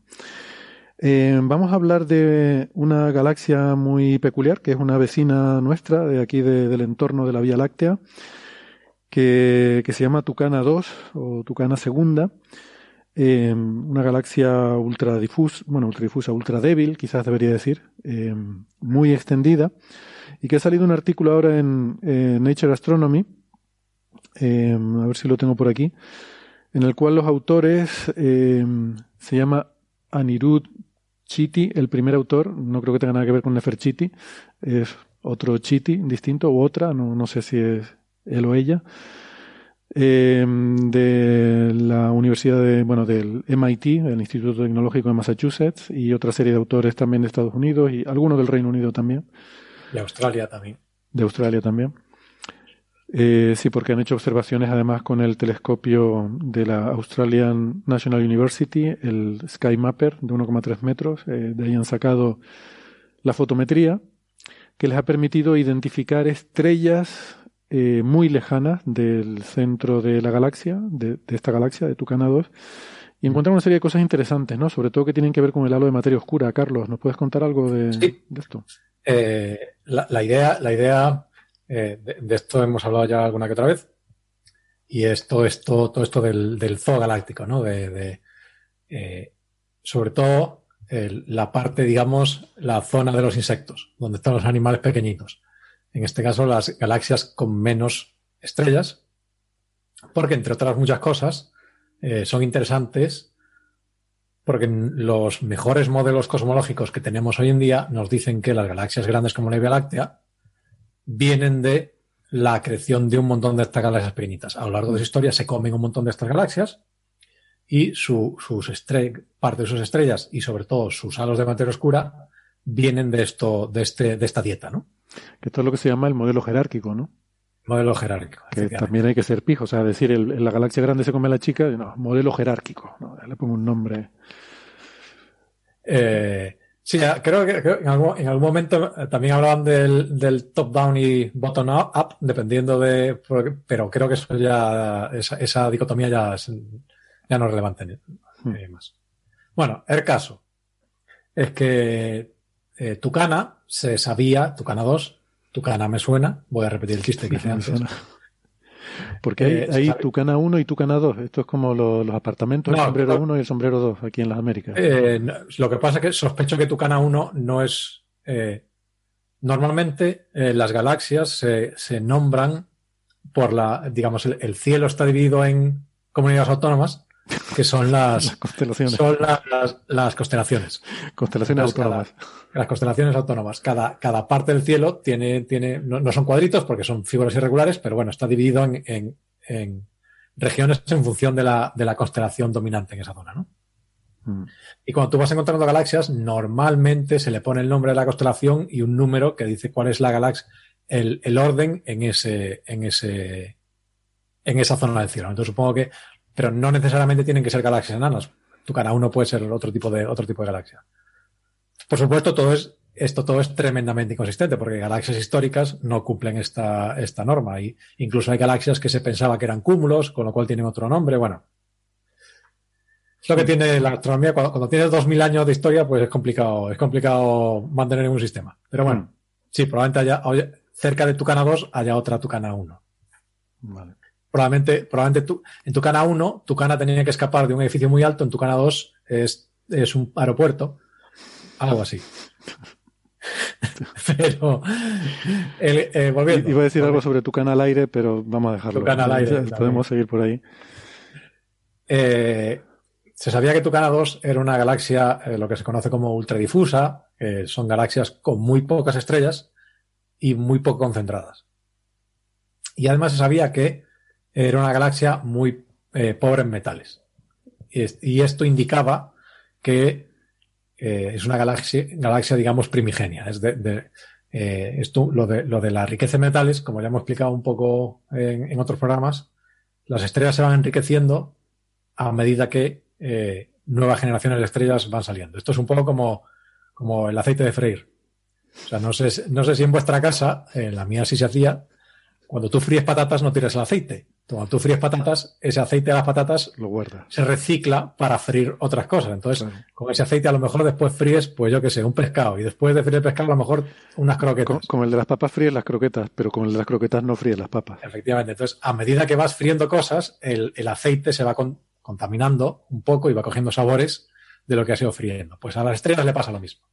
O sea, la primera generación de estrellas, que se formaron justo después del Big Bang, como el material que había eh, venía del, del- del Big Bang, era básicamente hidrógeno, con un poquito de helio y, y deuterio y alguna cosa más, pero pri- principalmente hidrógeno. Entonces, las, estas estrellas procesan este material, explotan, la siguiente generación de estrellas ya han freído papas. Entonces, ese material ya no solo tiene hidrógeno, tiene un montón más de cosas. Tiene, tiene elementos pesados como hierro, cosas así. Entonces, esas, generaci- esa- esas estrellas se forman con más densidad de metales, simplemente porque el medio ya estaba un poco procesado. La siguiente generación de estrellas ya han pasado por la, la fase croqueta. Entonces, como ya ha habido dos generaciones de estrellas anteriores, el medio interestelar está más contaminado, con lo cual son intrínsecamente más metálicas como, como Tucana 2 tiene una, una eh, eh, cantidad de metales muy baja, eh, en torno a una milésima parte de la solar, como toda en astronomía, el- la metalicidad del Sol es el estándar, entonces eh, eh, eh, Tucana tiene una metalicidad en torno a menos 3, lo que significa que eh, también, como casi toda en astronomía, son logaritmos, para hacerlo más fácil, eh, significa que es un- la, la metalicidad es una, una parte entre mil de la del Sol. Entonces, esto indica que eso, sus o estrellas- sea, eso vamos a remarcarlo porque me parece importante. O sea, es mil veces menos metales, y quien dice metales quiere decir cualquier cosa. cualquier cosa. En esa galaxia hay mil veces menos de cualquier cosa que, que en el Sol, en el entorno del Sol. Esto nos indica que esas estrellas se formaron en la fase papas. O sea, eh, eh, muy, o sea, son estrellas muy antiguas. Bueno, esto es lo que sabíamos. El problema de estas estrellas, de estas galaxias, es que como son difusas, eh, muchas de, o sea, cuando tú apuntas, o sea, con, con la, a, a simple vista no parece así, porque nuestros ojos, por suerte, no son muy grandes. Si nuestros ojos fuesen un telescopio de 10 metros, aparte de un problema a la hora de comprar gafas, uno, mirase donde mirase, vería un montón de estrellas. Estas estrellas, en general, todas vienen de la, todas están en la Vía Láctea. Entonces, cuando uno intenta estudiar estos objetos que son muy difusos y tienen muy pocas estrellas, la gran mayoría de las estrellas que ve no son de Tucana 2, en este caso son de la Vía Láctea. Pero esta gente eh, ha ideado una, sabiendo que Tucana eh, tiene muy poca metalicidad, con lo cual sus estrellas tienen eh, ciertas propiedades que le permiten, usando un sistema de filtros muy concreto, en principio, descontaminar gran parte de las estrellas de la Vía Láctea. Eh, eh, esta gente, cuando uno toma imágenes con intención de estudiar estrellas, normalmente escoge una serie de filtros. Esto lo que hacen es aíslan partes del espectro electromagnético. Entonces tú típicamente dices, bueno, pues tengo un filtro azul y un filtro rojo y comparándolos, comparando el color relativo, puedo saber si la estrella es más caliente o más fría. Pero tú este juego lo puedes hacer con filtros muy, muy estrechos. Entonces tú puedes coger filtros que solo dejen pasar, por ejemplo, la luz en ciertas líneas de hidrógeno. Con lo cual tú puedes saber si una estrella muy masiva, por ejemplo, es una cosa que se hace, puedes intentar descubrir estrellas supermasivas, porque estas estrellas supermasivas, en lugar de tener las líneas de hidrógeno en absorción, o sea, ser más débiles, las tienen en emisión, con lo cual son mucho más brillantes de lo que esperarías. Pues eh, con estas estrellas que son muy poco metálicas, tú puedes escoger filtros que eh, muestren bien, por ejemplo, líneas de magnesio o líneas de nitrógeno, Mm. de manera que las estrellas normales van a tener estas líneas y van a aparecer más débiles en estos filtros tan concretos, y estas estrellas que, como les falta metales, tienen un, espectro mucho más plano, porque básicamente solo tienen hidrógeno, aparecen relativamente más brillantes. Entonces te puedes deshacer de un montón de contaminantes sin tener que eh, hacer espectros, que es lo que normalmente hacemos, que a cambio de ser muy precisos te lleva mucho tiempo. Entonces tú, básicamente, esta, estos, este grupo tiene un, un instrumento que hace im- imágenes de, creo que es grado y medio, o dos grados, no recuerdo muy bien, básicamente. Creo que dos grados, sí. O sea, el, el, el espacio del cielo que ocuparían cuatro lunas llenas puestas eh, eh, juntas. Y entonces, simplemente con esa imagen que cubre un montón de área, rápidamente pueden identificar candidatos a ser estrellas de Tucana. Mm. a ver si te entiendo. Entonces, ellos, si, si toman una imagen tal cual de la galaxia Tucana, tú vas a ver ahí un montón de estrellas, pero que no sabes si son nuestras de la Vía Láctea o si son de, de allí de Tucana. claro, tú no sabes a qué distancia está una estrella. Una estrella es un punto y no sabes a qué distancia está. Pero con estos filtros que tienen en este Sky Mapper, en este telescopio en Australia, que está sintonizado a unas longitudes de onda que las estrellas de la Vía Láctea ahí tienen una absorción de magnesio o de cualquier otro metal. Mm. Entonces, cuando tomas una imagen en ese filtro, te salen que nuestra, las de nuestra galaxia aparecen oscuras y de repente aparecen unas estrellas muy brillantitas, que esas serían de Tucana porque son más débiles, más deficientes en. Efectivamente. Y esto, esto a lo mejor es una cosa de la que, que, de la que estamos hablando continuamente y a lo mejor nunca, nunca hemos explicado muy bien. Los astrónomos están obsesionados con el color. Y parte de esta obsesión es porque el color está relacionado con la temperatura. Eh, el típico cuerpo negro, o sea, si yo cojo una barra metal y la caliento, cuanto más la caliente, más azulado es el color que yo veo con mis ojos. Esto es una cosa fundamental de, la física, que es lo que se llama la emisión del cuerpo negro, y es que los cuerpos con más temperatura tienden a emitir eh, radiación más energética y con nuestros ojos la veamos más azul, porque la, emiten en longitud de onda emiten más energía en longitud de onda más corta. Es una razón, es una razón. Pero hay otra razón también. El problema de la astronomía, particularmente astronomía estelar, es que, eh, como tú bien dices, no sabemos la distancia de las cosas. Entonces, cuando yo veo una estrella, puede que tiene un cierto brillo, puede ser una estrella mega brillante, mega lejos, o una estrella muy poco brillante, muy cerquita. ¿Qué pasa? Eh, que como esté lo lejos que esté, la distancia es la misma en el rojo que en el azul. Entonces, cuando yo lo que hago es comparar rojo y azul en lugar de azul de esta estrella con azul de otra estrella, ya no me preocupa la distancia. Lo que queda, como los dos filtros, o sea, estoy viendo la misma estrella en dos eh, colores diferentes, la comparación de estos colores no depende de la distancia a la que esté. Entonces, por ejemplo, estas estrellas, si yo tengo un filtro que eh, eh, está muy afectado por líneas de nitrógeno, por ejemplo, pongamos, y un filtro que no, la diferencia de estos dos filtros, comparando estos dos filtros de una estrella de la Vía Láctea que tiene un montón de nitrógeno y una estrella de Tucana que no tiene ninguno, no depende de su distancia. Y lo único que me queda es esta metalicidad. Entonces, preferentemente voy a escoger estrellas que en estos dos filtros sean muy parecidas, por lo tanto, es muy poco probable que tengan metales, independientemente de lo lejos que estén, que es un problema. Entonces, la vieja cosa de ¿es una vaca de plástico que tengo delante de mí o es una vaca de verdad que está en el campo? Eh, en astronomía es un problema algo más difícil de resolver, el de la vaca de plástico. Pero entonces, haciendo esto, lo que, lo que hacen estos, los autores es efectivamente eliminar gran cantidad de contaminantes, casi todos, y el, puñado de estrellas que le quedan, entonces pueden invertir el tiempo que lleva eh, hacer espectroscopía, que es, es mucho más informativa, pero lleva mucho tiempo. Entonces, para ese resto de estrellas eh, obtienen un espectro, determinan su metalicidad de manera muy precisa y además eh, miden su velocidad a lo largo de la línea de visión. Saben si está, o sea, saben, eh, si están acercándose o alejándose de nosotros, del observador, y eso tiene otra cosa muy útil. Y es que a grandes rasgos las estrellas de la Vía Láctea se mueven todas para el mismo lado. Entonces, cuando tú miras en una dirección del cielo en concreto, el movimiento, la, velocidad que tú esperas que tenga una estrella de Vía Láctea está en un rango determinado, que no es, por suerte, el de Tucana 2. Podría ser que Tucana 2 estuviese mm, eh, aleatoriamente, tuviese una velocidad parecida o estuviese dando órbitas alrededor de la Láctea, de manera que se confundiese con las estrellas de, de nuestro halo en este caso, pero no es el caso.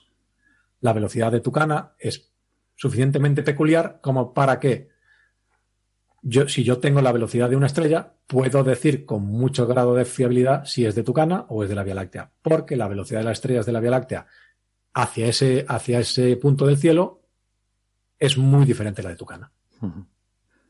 Entonces, las estrellas de la Vía Láctea están orbitando al centro galáctico y Tucana está cayendo. Haciendo su cosa. Haciendo su cosa. Entonces, hacen esto y ahí sí que ya están muy seguros de que esas estrellas pertenecen a Tucana, porque tienen una velocidad muy similar a la de todas las demás estrellas de Tucana. Y esto es interesante por varias cosas. Primero, porque efectivamente te permite confirmar que son de, la, de, de Tucana. Y esto ya es un resultado en sí, porque eh, estas, estas galaxias tan difusas, estamos hablando realmente de puñados de estrellas. O sea, todas las estrellas de Tucana que se conocen creo que son veintipico. Eh, la, la, la, galaxia tendrá muchas más, pero como está muy lejos, las estrellas más débiles son muy difíciles de ver, porque son muy débiles. Son, nosotros vemos como un poco la forma de la galaxia, donde hay muchas estrellas juntas que no resolvemos, y luego algunas veintipico que están más afuera y que son gigantes y por eso las vemos individualmente, ¿no? No, o sea, realmente las vemos distribuidas por todo el cuerpo de Tucana, eh, por dentro, o sea, en el centro también hay una. Creo que la, la la, la, el, a, a, tenían como 15 o algo así eh, detectadas en el centro de Tucana. Eh, estas galaxias se, suelen parametrizar en lo que le llaman el, eh, half, light radius, que es el radio que contiene la, la mitad de la luminosidad total de la galaxia. Entonces, hasta ahora se había explorado, creo que hasta cuatro veces ese radio. Y ahora, no, perdón, se había, ahora lo han extendido cuatro veces y se ha, antes se ha explorado eh, algo menos, como, como dos veces el, el este radio. Hmm. Y, y se, se, usa este radio en, en parte sí, por mira, motivos lo históricos. Tengo, lo tengo aquí apuntado. Previamente se había explorado hasta dos, eh, radios de media luz. Y este radio se usa porque da una idea de, de la concentración de estas galaxias. ¿no? Entonces, como estas galaxias son muy difusas, te da una idea, te permite comparar el tamaño de ellas eh, simplemente con un número. ¿no? Hmm. Entonces, eh, eh, el hecho de que hayan identificado estrellas hasta cuatro radios, por ejemplo, no se había hecho antes nunca. Eh, no se sabía cómo de grandes, básicamente, cómo de extensas, cómo de, realmente cómo de difusas eran estas estrellas. Estas galaxias, perdón. Esto es una cosa que se ha hecho ahora. Además, otra cosa interesante, y es que como tienen la velocidad de estas estrellas, pueden compararla con la velocidad promedio de todas las demás. Como eh, nos, eh, muchos de nuestros oyentes recordarán, eh, cuando yo lanzo un cohete, lo que necesito para que un cohete se escape de la Tierra es que tenga una, velocidad suficientemente grande como para eh, romper, digamos, la atracción gravitatoria. Cada cuerpo tiene una velocidad más, máxima que es capaz de frenar y quedarse con, eso, en, eh, con esos cuerpos. ¿no? En la Tierra son, si mal no recuerdo, 11 kilómetros por segundo, 11 kilómetros por segundo, sí, creo que. Te lo confirmo. Sí. Entonces, cosas que vayan más rápido que eso, el campo gravitatorio de la Tierra no es capaz de frenarlas y se escapan, pues a Tucana le pasa lo mismo. Tucana tiene cierta eh, masa y si yo sé que todas estas estrellas son parte de Tucana, porque lo acabo de comprobar, sé que la estrella que se mueva más diferente de todas las demás me dice, me da una idea de lo pesada que tiene que ser Tucana para retener esa estrella en su campo gravitatorio. Entonces, básicamente, miro estas estrellas y el único ingrediente que necesito para, eh, para esto, lo que se llama la velocidad de escape, es la masa total del sistema. Entonces, sabiendo que estas estrellas son parte de Tucana y sabiendo cómo de cuál es su dispersión de velocidad, básicamente, cómo de, cómo de aleatoria su velocidad con respecto a la del centro de Tucana, me hago una idea de la masa total. Y resulta que necesito una masa de eh, mil millones de masas solares. Es la masa total de Tucana. Esto, por ejemplo, es algo que nunca se había medido en una, en una, en una galaxia de estas. Y es más de lo que se esperaba. Es bastante más de lo que se esperaba. Por, por comparación, la masa luminosa de Tucana es de 3.000 masas solares. O sea, hay casi un factor, un, eh, un factor 1000. Un factor 1000, sí. Uh -huh. O sea, que eso nos está dando una idea de la, eh, la, masa del halo de materia oscura de esta galaxia. Nos está diciendo que es muy, muy masivo, muy grande, ¿no? Sí. Mucho más, o sea, relativamente mucho más que una galaxia como la Vía Láctea, que tiene el, el halo de materia oscura creo que es, es, un factor 100 en lugar de un factor 1000. Uh -huh. Pero estos, los modelos de formación de galaxias sí contemplan que estas galaxias enanas reliquia tengan halos muy masivos, ¿no? Sí, sí, sí. pero, pero eh, está bien tener confirmación. Eh, esto, esto, es lo típico que si, si, fuera al revés, un mondiano te diría que, ah, eh, que, que el, a ver, que el modelo de materia oscura eh, ajusta las observaciones mejor que cualquier teoría alternativa. Pero aquí, como no es el caso, no, no, aparece, o sea, en ningún momento se menciona que esto confirma la materia oscura ni nada la de materia eso. Oscura. No, no. Es como que, es como decir una obviedad.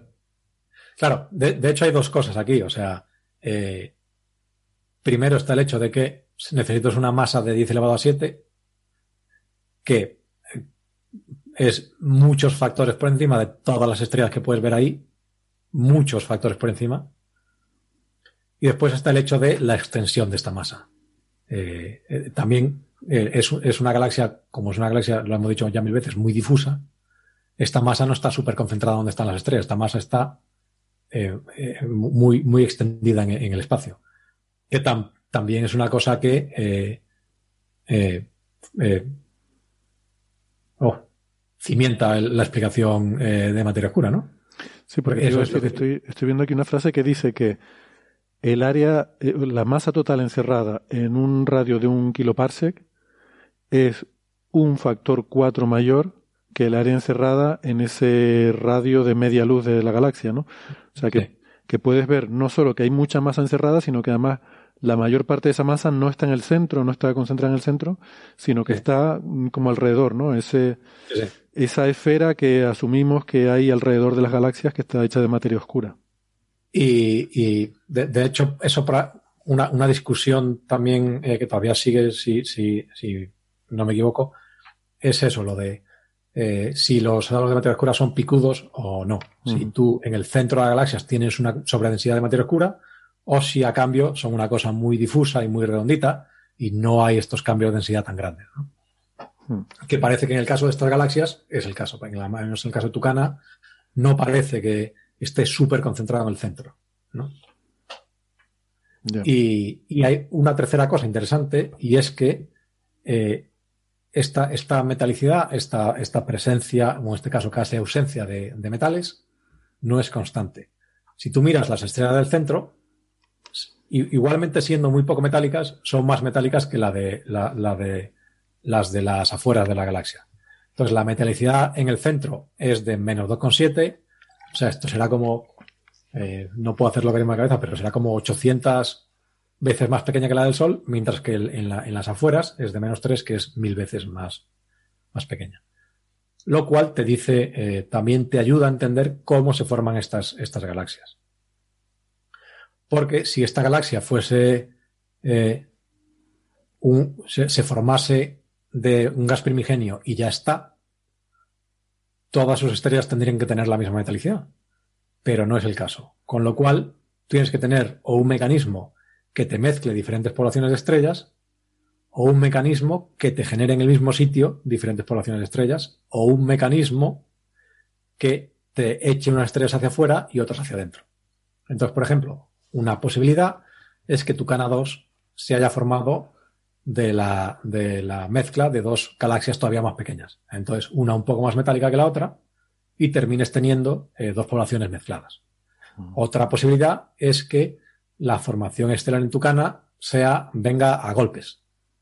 Entonces tú tengas un episodio de formación estelar, se te forman unas estrellas con poca metalicidad, muy poca metalicidad, explotan un montón de supernovas, es, empujan a estas estrellas hacia afuera y después tienes un segundo episodio de formación estelar que te da el resto de las estrellas un poco más metálicas. Uh -huh. Todo esto, por ejemplo, eh, el, eh, ayuda mucho a eh, a optimizar quizás no la palabra, pero a un poco a, a, afinar el tipo de simulaciones que te producen este tipo de galaxias. Pues la manera en la que la manera en la que hoy en día eh, se estudia este tipo de, de cuerpos, en general la, historia de formación de galaxias, es a base de simulaciones. Tú tienes una cosmología razonablemente bien eh, establecida, con una serie de parámetros libres, entonces tú puedes construir un modelo universo que, te, que a partir de, de las condiciones del Big Bang te produce galaxias. No, no es una cosa como eh, otros campos de la, de la ciencia en, en, en, la que tú puedes aproximar directamente a las observaciones los primeros principios. O sea, yo, yo de las observaciones no puedo establecer las propiedades, eh, cómo se forman las galaxias. Yo tengo que comparar mis observaciones con un modelo muy complejo que parte de un paso muy anterior, en este caso, eh, eh, cierto tiempo después del Big Bang, y me produce galaxias. Entonces lo que hago es comparar mis observaciones con estas otras galaxias sintéticas intento casar las dos cosas y a través de la herramienta del modelo ver qué puedo entender de, por ejemplo, pues las propiedades de la materia oscura, que es uno de los ingredientes fundamentales de estos modelos, ¿no? Hmm. Sí, pero es que mola mucho, debe ser la, vamos, la única área de la ciencia, del conocimiento, de lo que sea, en lo que tú puedes coger algo e irte desde el principio y decir, no, no entiendo esto, voy a ir desde el principio, pero el principio del universo, pongo todo lo que sabemos del principio del universo y a ver cómo se forman las cosas, ¿no? No, en fin, no, no hay mucha... No, no. No hay muchos problemas en los que te puedas ir tan para atrás para buscar la solución. Que además es una cosa ciertamente, o sea, cuando uno ve toda, no, solo no solo toda la, toda la física, sino toda la ingeniería que hay dentro de nuestras simulaciones y que más o menos funcionan, es bastante impresionante, porque o sea, es una cosa, es una cosa, no es como sin, sin, sin ánimo de menospreciar, pero cuando uno simula el sistema solar, por ejemplo, realmente son ingredientes relativamente sencillos. Aun siendo un problema muy complejo, eh, cuando empiezas a meter un montón de planetas y un montón de cosas, es un sistema muy complejo, pero realmente estamos hablando casi de, un puñado de fórmulas que uno puede entender en una pizarra. Pero, o sea, hacer una simulación eh, con una resolución del tamaño de una galaxia del universo entero es muy complejo. Y no solo tiene física muy fundamental, muy difícil, como por ejemplo materia oscura, reonización, cosas así, sino que computacionalmente también es un problema muy complicado. Con lo cual requiere una serie de aproximaciones computacionales porque, bueno, esto lo hemos hablado muchas veces, o sea, los ordenadores son eh, digitales, lo que significa que las cosas van a golpes. El tiempo no es digital, el tiempo que van a golpes quiere decir que, es discreto el problema, no que haya que darle como las teles antiguas, que esas irán a golpes. Eh, ambos, realmente. Y a veces eran, analógicas. Sí, ¿por qué no funciona? Pero, eh, y acababa funcionando. Y acababa funcionando. Pero eso, o sea, cuando. Además, esto es, esto es un, el problema típico de, de, de eh, carrera, ¿no? O sea, si yo quiero simular una cosa súper sencilla, como una nave acercándose a un planeta, si lo hago con poco cuidado, yo digo, bueno, pues tengo, tengo un cierto bucle y digo, bueno, pues en tiempo cero, la, nave está aquí y se mueve hacia el planeta. Puf. Ahora evalúo el mismo problema en tiempo uno. La nave está más cerca, se tiene que mover más deprisa porque el campo gravitatorio, o sea, la, aceleración gravitatoria mayor, se acerca más rápido. En tiempo tres, como todavía está más cerca, tiene que moverse más deprisa.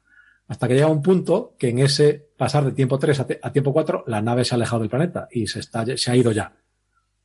Y esto, esto, esto no es una cosa realista. En la realidad, la nave se cae y se estrella contra la superficie. Pero esto falla en mi, en mi ordenador porque tengo que evaluar el tiempo en pasitos. Entonces, independientemente de lo pequeño que sea el pasito que yo tengo, no es lo suficientemente pequeño en algún punto. Cuando los cuerpos se acercan mucho, necesito un paso más pequeño. Y cuando se acercan todavía más, necesito un paso todavía más pequeño. Entonces, este tipo de problemas, o sea, son muy difíciles, aunque son muy difíciles de resolver.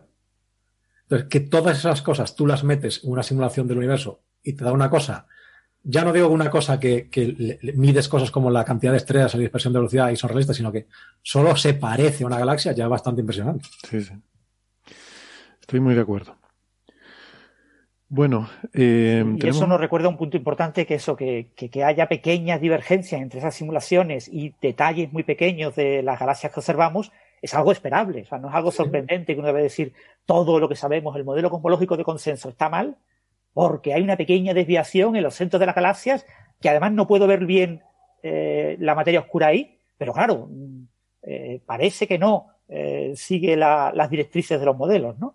Y es un detalle muy menor que puede ser debido a muchos de esos modelos fenomenológicos que comenta Carlos, que hay que meter modelos aproximados, porque la física en detalle de la producción de estrellas, de agujeros negros supermasivos, etcétera, es imposible de incorporar en estas simulaciones. Porque están modelos efectivos, entonces el error puede ser del modelo efectivo y no del modelo cosmológico, que es lo que venden los mondianos, ¿no? los que defienden las teorías Mond. Sí, lo que pasa es que cuando una teoría es suficientemente buena, está suficientemente bien desarrollada como para producir estas simulaciones tan detalladas, se pueden buscar las pequeñas diferencias con las eh, observaciones, ¿no? Mientras que cuando uno tiene una cosa que es una cuenta de servilleta, que no da para hacer estos modelos tan, tan sofisticados, pues claro, no se pueden ver esas costuras.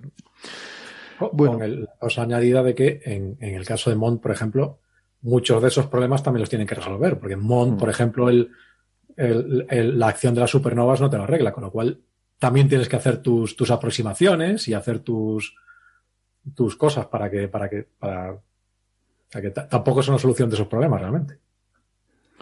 La verdad es que no, no, sé ni por qué se sigue hablando de Mon, ¿no? Cuando, en fin, ellos siguen dando, dándole vueltas, eh, nunca mejor dicho, a la rotación de las galaxias, que realmente es un tema que está ya superadísimo, ¿no? Cuando te vas a escalas más grandes, a escalas cosmológicas, etcétera, y, y fracasa estrepitosamente, ¿no? Entonces, no sé, hay, hay como tantas pruebas diferentes que... Pero bueno, vamos a no liarnos más con eso.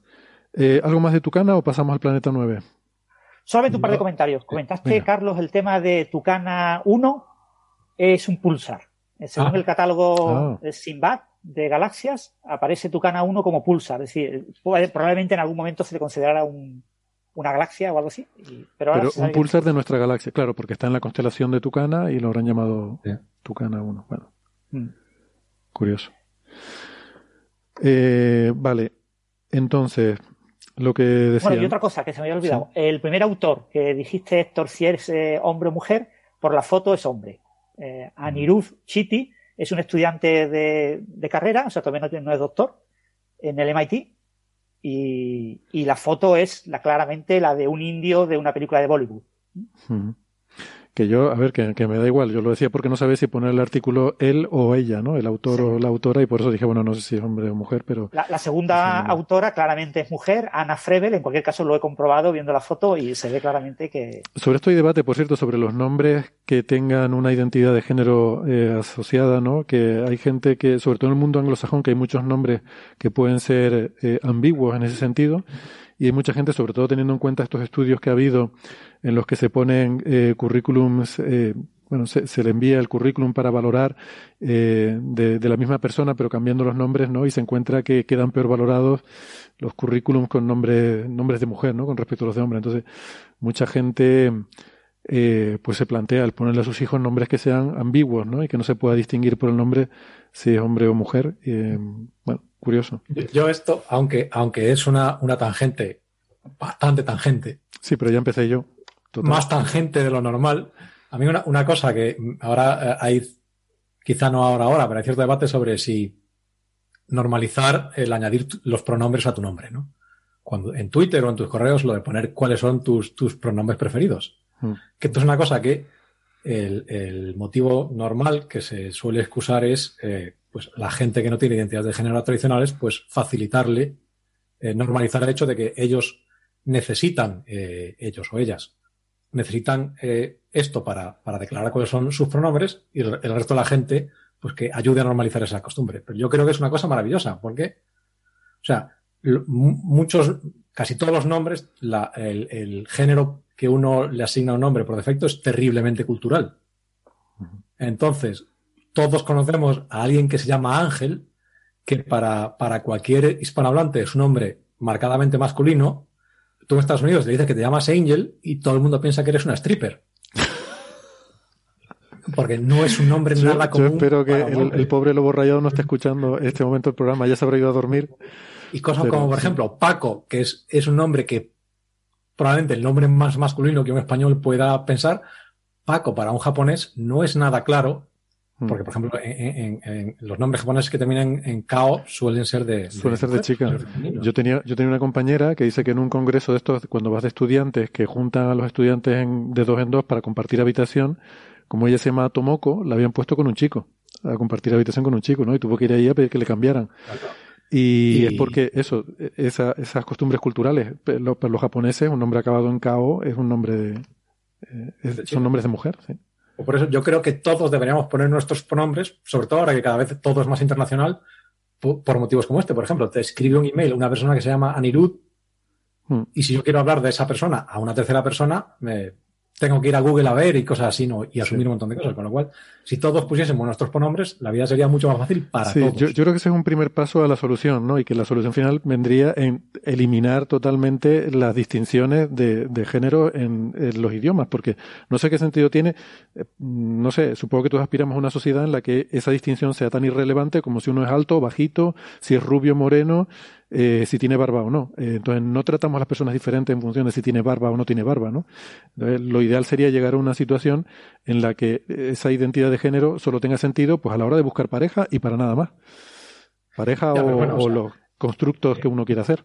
Eso, esos son cambios, o sea, eh, el- el- sin duda el lenguaje evoluciona y, y, y si eso es lo que los, hablan, los, los hablantes quieren, se terminará imponiendo un tercer género, ¿no? Pero es, es un cambio bastante más profundo que. No, no digo un tercer género, digo, digo eliminar totalmente el género, ¿no? Bueno, o un género neutro, vamos. Un, un- un- una, Que, una manera que de sea hablar. transparente, que el lenguaje sea transparente al género. O sea, no, no, tiene- Sí. no, no veo razón. Antes sí era importante porque tú, mm, eh, en fin, tenías que saber si te estabas dirigiendo a un hombre o una mujer porque todo era diferente.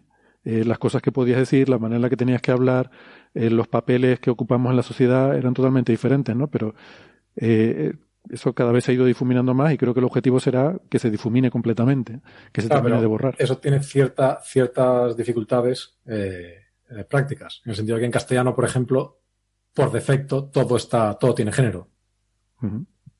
Con lo cual, eh, o bien, yo- o sea, o, o bien en tu cabeza eh, eliminas eh, toda la estructura del lenguaje, que es bastante difícil, o generas un, o, o empiezas a usar, eh, que en, inglés es un poco más fácil, porque tienen el- un pronombre que puedes usar como neutro, aunque también la gente aparentemente le resulta muy complicado entender que they puede ser un singular.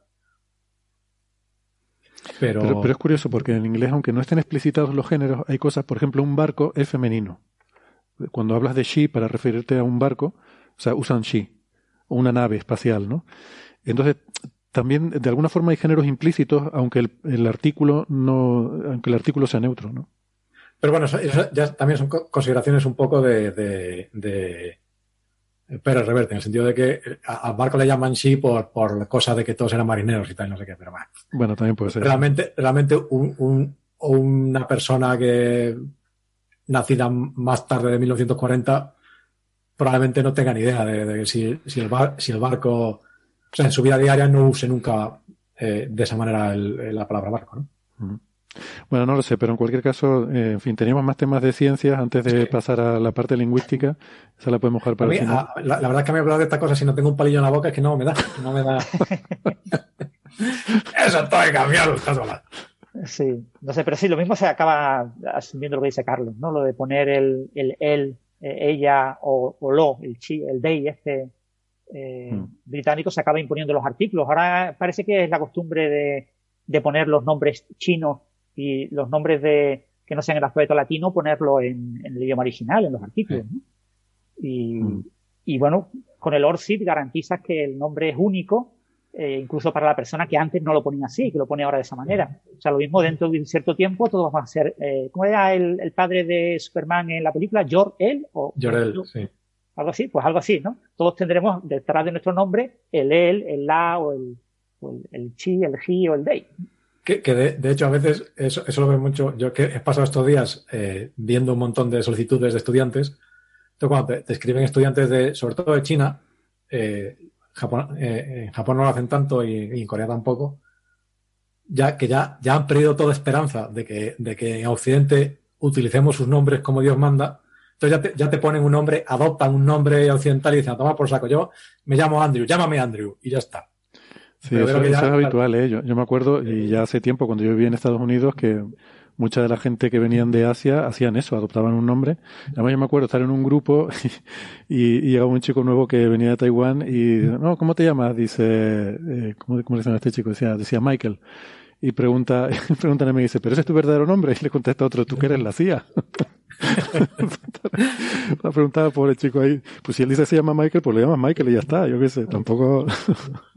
que se llame No, como y bueno, y, y los británicos también tienen el problema del, del casamiento, ¿no? Que te altera el apellido cosas por el estilo. Entonces te encuentras con investigadoras que eh, usan el nombre de Mm. su primer eh, marido, de su primer esposo, eh, en, en, contra de su nombre de soltera, porque cuando empezaron a investigar ya estaban casadas, pero después se han casado tres veces.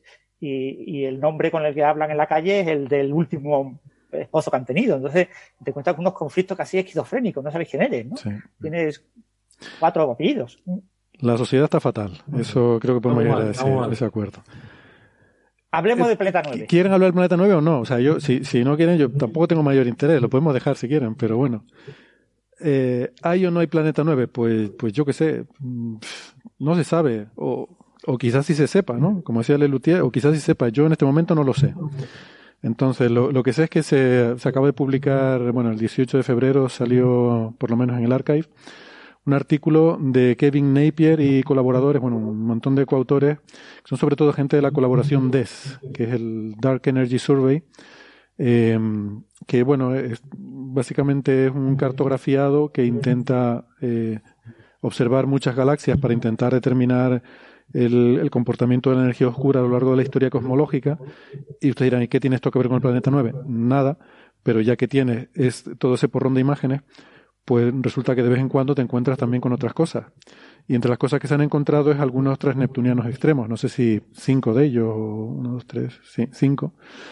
Transneptunianos son objetos que están más allá de Neptuno, ¿eh? obviamente, eh, y extremos son que están mucho más allá de Neptuno. Eh, y algunos de estos objetos, pues son los que los que se vio en el año 2016 que de los que se habían ido descubriendo, pues que algunos parecía que tenían unas características comunes en sus órbitas y fue lo que dio pie a Mike Brown y Konstantin Batygin a decir que esos objetos habían sido mm, pastoreados, habían sido mm, lanzados a esas órbitas por un hipotético eh, planeta, una supertierra, que estuviera orbitando lejísimo, nunca me acuerdo la distancia, pero a cientos de 200 unidades astronómicas o algo así, no me acuerdo ahora exactamente. Sí, no, no, no da un periodo, un periodo como de 20.000 años, una cosa por el estilo. Una barbaridad, sí, a mí se me escapan los números. Y, o sea, por dar una idea, creo que Neptuno está a 20 y pico unidades astronómicas, si no recuerdo mal, o 30. Y, y estos transneptunianos extremos, pues tienen el, el afelio, el punto más alejado de la órbita, pues 140 unidades astronómicas y cosas así, ¿no? Eh, entonces, eh, ah, claro, eh, acabo de darme cuenta de una cosa. Yo estaba oyendo como una especie de eco de mi voz y creo que ya sé lo que es. Creo que es, me estoy escuchando a mí mismo a través del micrófono de Carlos eh, al hablar. ¿Sí? Sí, me parece que hay algo de eso. No sé si puedes bajar un poquito el volumen o ponerte auriculares a lo mejor. Eh, total que esto, como digo, pues eh, llevó a Constantin Batygin y Mike Brown a sugerir que había este planeta 9 y desde entonces pues hay, bueno, bastante debate en la comunidad sobre si, si existe o no, porque claro, sería un bombazo, ¿no? El pensar que hay un otro planeta, además, no estamos hablando de plutones, eh, cosas así pequeñitas, que ya hemos visto que hay varios, sino estamos hablando de un, un planeta de decenas de masas terrestres, ¿no? Eh, ese es un poco... Héctor, entre 5 y 10 masas terrestres pone el artículo este. Uh -huh. No decenas, sino entre 5 y 10 pone. Vale, sí, bueno. Una decena. eh, esa es un poco la, historia previa, ¿no? Eh, hace un par de años, a ver si lo tengo aquí apuntado, nosotros estuvimos comentando en un episodio previo, eh, que veo que no lo tengo aquí apuntado, hablamos de un, eh, un paper que había publicado una colaboración que se llama OSOS, que es otro, otro de estos surveys, que OSOS es el acrónimo de Outer Solar Systems, eh, Outer Solar System Origins Survey, y también pues está intentando detectar objetos eh, muy alejados en el sistema solar, y han detectado unos cuantos, eh, pues también otros cuatro o cinco, cinco objetos. Y en ese, en ese artículo la colaboración de OSOS decía que posiblemente el, esa coincidencia de parámetros orbitales, el hecho de que hubieran visto esos objetos con órbitas parecidas, se debiera a un sesgo de observación, al hecho de que los observatorios con los que se habían descubierto esos objetos, pues están, no sé, en el hemisferio norte y preferencialmente pues observan, pues no sé si sobre todo en verano que hay mejor tiempo y entonces ves preferiblemente una zona del cielo y eso hace que sea más probable que encuentres objetos en una cierta región y por tanto el, ese agrupamiento mm, no es un agrupamiento real, sino que se debe a que es donde tú observas más. Eso quedó un poco ahí y ahora en este artículo que acaba de salir de esta colaboración del DES, ellos pues añaden más leña a este fuego y dicen que efectivamente eh, esos objetos que ellos han visto eh, les sugieren, eh, con hacen un análisis de estadística bayesiana y le sugieren que realmente no hay evidencia de ese planeta 9, sino que es todo un sesgo observacional debido a que se observa preferencialmente una cierta zona del cielo y por tanto es más probable que encuentres objetos, que además estos objetos es más probable que los veas cuando están cerca del Sol y eso hace que selecciones unas, eh, unas órbitas frente a otras, ¿no? Entonces, bueno, yo cuando leí el artículo me convenció, luego leí una respuesta que pusieron, eh, que puso Mike Brown en su blog, en el cual pues hace una contraargumentación y también me convenció. Así que a mí yo no sé qué decirle. Eh, creo que este es el tipo de cosas en los que hay que decir que hay debate científico, que el asunto está, bueno, es controvertido y que habrá que esperar y ver qué pasa, ¿no? Yo por lo menos no me atrevo a, a mojarme en ese sentido. No sé si ustedes yo no sé, yo lo veo muy claro, ¿no? Que, que, esto acabará diluyéndose en la línea esta de que hay un sesgo observacional, podemos ver en ciertas direcciones, ahí observamos estos objetos y probablemente haya una distribución bastante uniforme de objetos que, que impida, porque el, el, el problema de, de, un planeta de, pongamos, ponle cinco masas terrestres, que no es tan grande, eh, que llegue hasta ahí y durante el tiempo suficiente para generar ese sesgo en, en los objetos transneptunianos, pues es un problema complejo de resolver, de, intuir, ¿no? Entonces, eh, tirando de la navaja de Ocan, lo más natural es que en realidad el indicio de su existencia, pues es flojo, ¿no? Y, por eso yo soy más de la opinión contraria a la de Héctor. Yo soy más de, que esto acabará eh, diluyéndose. En, en nada. Exactamente, en nada. No, no es la contraria de la mía. ¿eh? Yo, yo digo que, que, que, no digo nada, que ni que sí ni que no. O sea, si tú dices eso, pues, pues vale. no, te, lo niego. ¿no? Hombre, esto, lo que sí está claro, a ver, el Dark Energy Survey, yo sí que es cierto lo que decía Mike Brown, de que el Dark Energy Survey observa en una zona del cielo. Y que además da la casualidad de que es más o menos la zona en la que se ve el agrupamiento. Con lo cual, los objetos que aporta el Dark Energy Survey realmente no, no sirven, porque estás observando esa zona, eh, no te puede decir, ellos ponían un ejemplo muy bueno en el blog, si yo miro al oeste y veo que el sol siempre se pone por el oeste las veces que lo he visto ponerse, no puedo concluir que el sol siempre se pone por el oeste, porque es que es justo donde yo estoy mirando. Pero no puedo decir ni que sí ni que no. Entonces lo que dice Mike Brown es que el, las observaciones del Dark Energy Survey no les permiten ni confirmar ni refutar eh, la presencia del planeta 9 porque, porque ellos están observando, además justo de la casualidad, que es más o menos la zona donde están, donde se ven estos objetos, ¿no?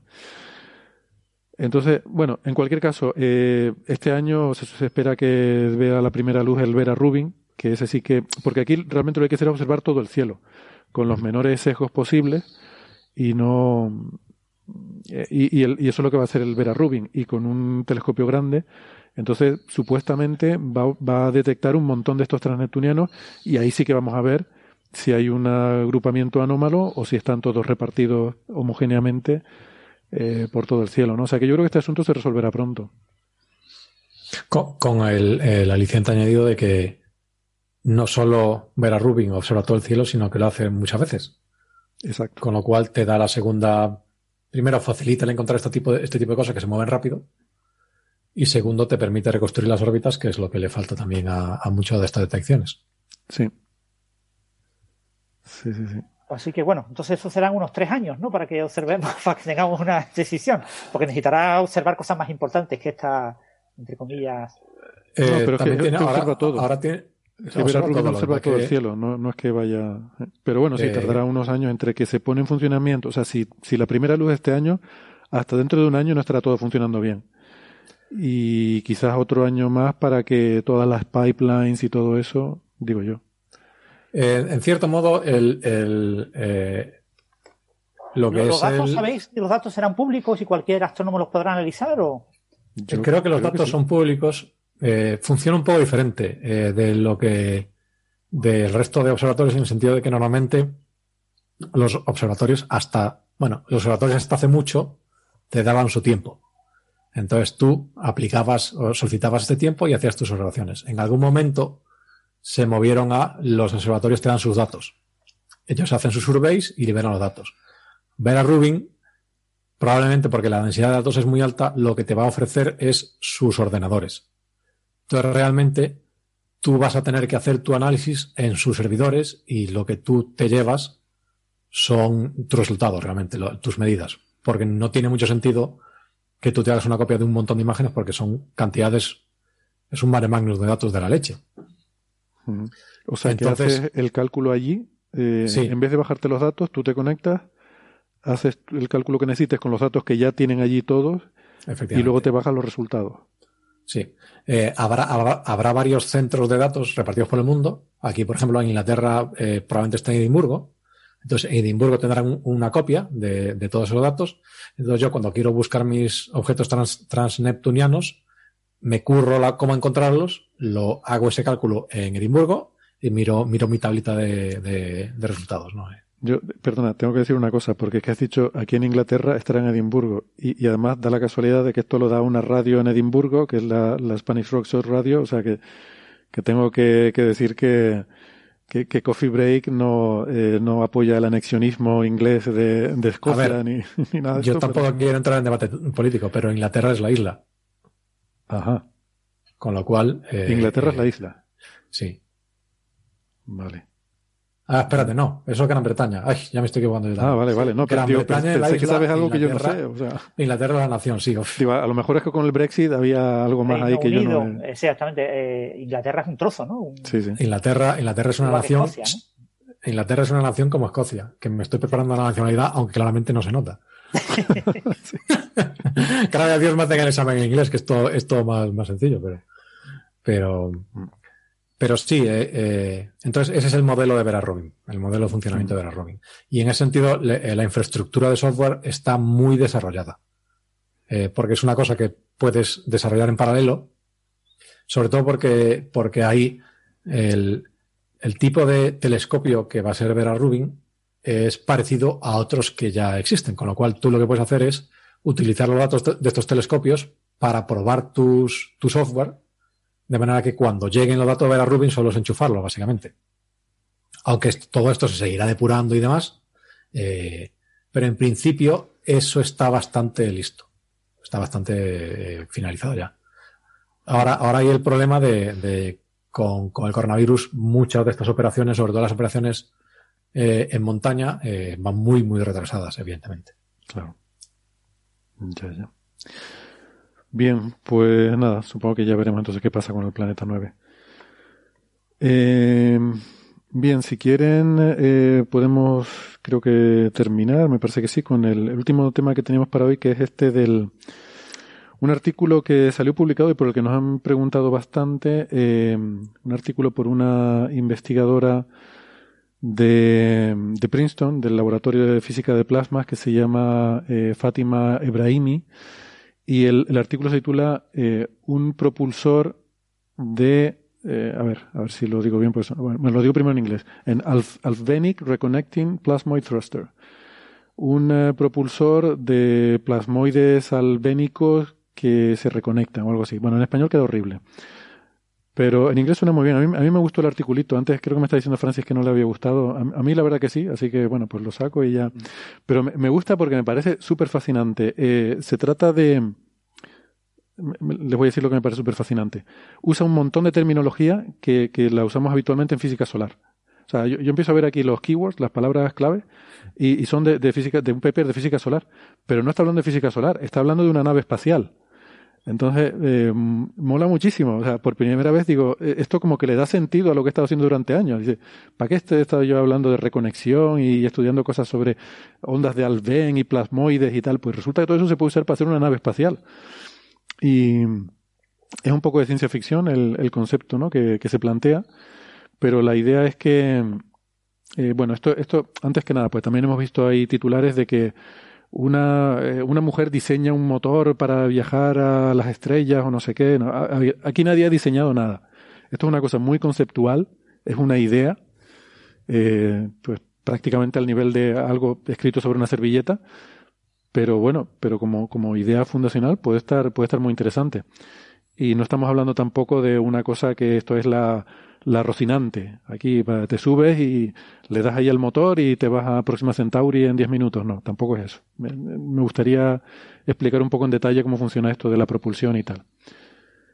Eh, pero ¿cuál es la idea? Bueno, la idea es que se trataría de un dispositivo de propulsión que en vez de funcionar, nosotros estamos acostumbrados a que los cohetes funcionan eh, por reacciones químicas. Yo tengo un combustible y un oxidante que los mezclo, eso produce una reacción química mm, explosiva que libera unos gases a gran velocidad, los gases salen por un lado y el cohete se mueve hacia el otro. Bueno, hay otro tipo de cohetes que ya, que ya se están probando, que se llaman, que ya se están utilizando, que se llaman de propulsión iónica, eh, que es la cosa un poquito más sutil, que tenemos un gas que lo, lo ionizamos, o sea, convertimos los átomos en, en, iones cargados eléctricamente, entonces con un campo magnético los acelera, o eléctrico, los aceleramos para que salgan por la parte de atrás del cohete y eso hace que se mueva en, en la dirección opuesta. Vale, pues aquí va un, paso más allá. Aquí lo que hace es usar un plasma con un campo magnético en condiciones de MHD. Y, y, esto es muy interesante porque en la MHD ideal eh, pasa que el campo magnético y el plasma están acoplados y es como que si, eh, casi que te lo puedes imaginar como si las líneas de campo magnético fueran un objeto real. En vez de ser un, un abstracto matemático, las líneas de campo magnético, eh, el plasma está acoplado a esas líneas de campo magnético y no se puede mover independientemente sino que si tú mm, tiras del plasma, por ejemplo, pues arrastras la línea de campo magnético, ¿no? Y viceversa. Y, además hay una cierta propiedad de elasticidad que el campo magnético se opone a que tú lo retuerzas. Si tú intentas doblar las líneas de campo magnético, las líneas tienden a oponerse y a estirarse, ¿no? Y de vez en cuando, la cosa, si tú la fuerzas mucho, se rompe se produce lo que se llama reconexión magnética, que es como, para visualizarlo intuitivamente, como si se rompiera el, esa línea de campo magnético y se, se reconfigurara en otra, en otra configuración diferente, ¿no? Bueno, pues todo eso lo explota aquí en esta idea y lo que hace, lo que expulsa el cohete es plasmoides, que son bucles cerrados de campo magnético con plasma. Va produciendo como si fueran circulitos de plasma, como como cuando Gandalf y Bilbo estaban fumando y soplaban así anillos de humo, pues estos anillos serían de campo magnético con plasma que los expulsa el cohete por detrás y con eso se impulsa hacia adelante, ¿no? Ese sería un poco el, el esquema general. Eh, esto para entenderlo me, me, gustaría explicar un poco el tema de cómo funciona un cohete y eso, pero antes no sé si Francis quiere aprovechar y, y decir lo que no te haya gustado o, o no te haya parecido interesante, no sé.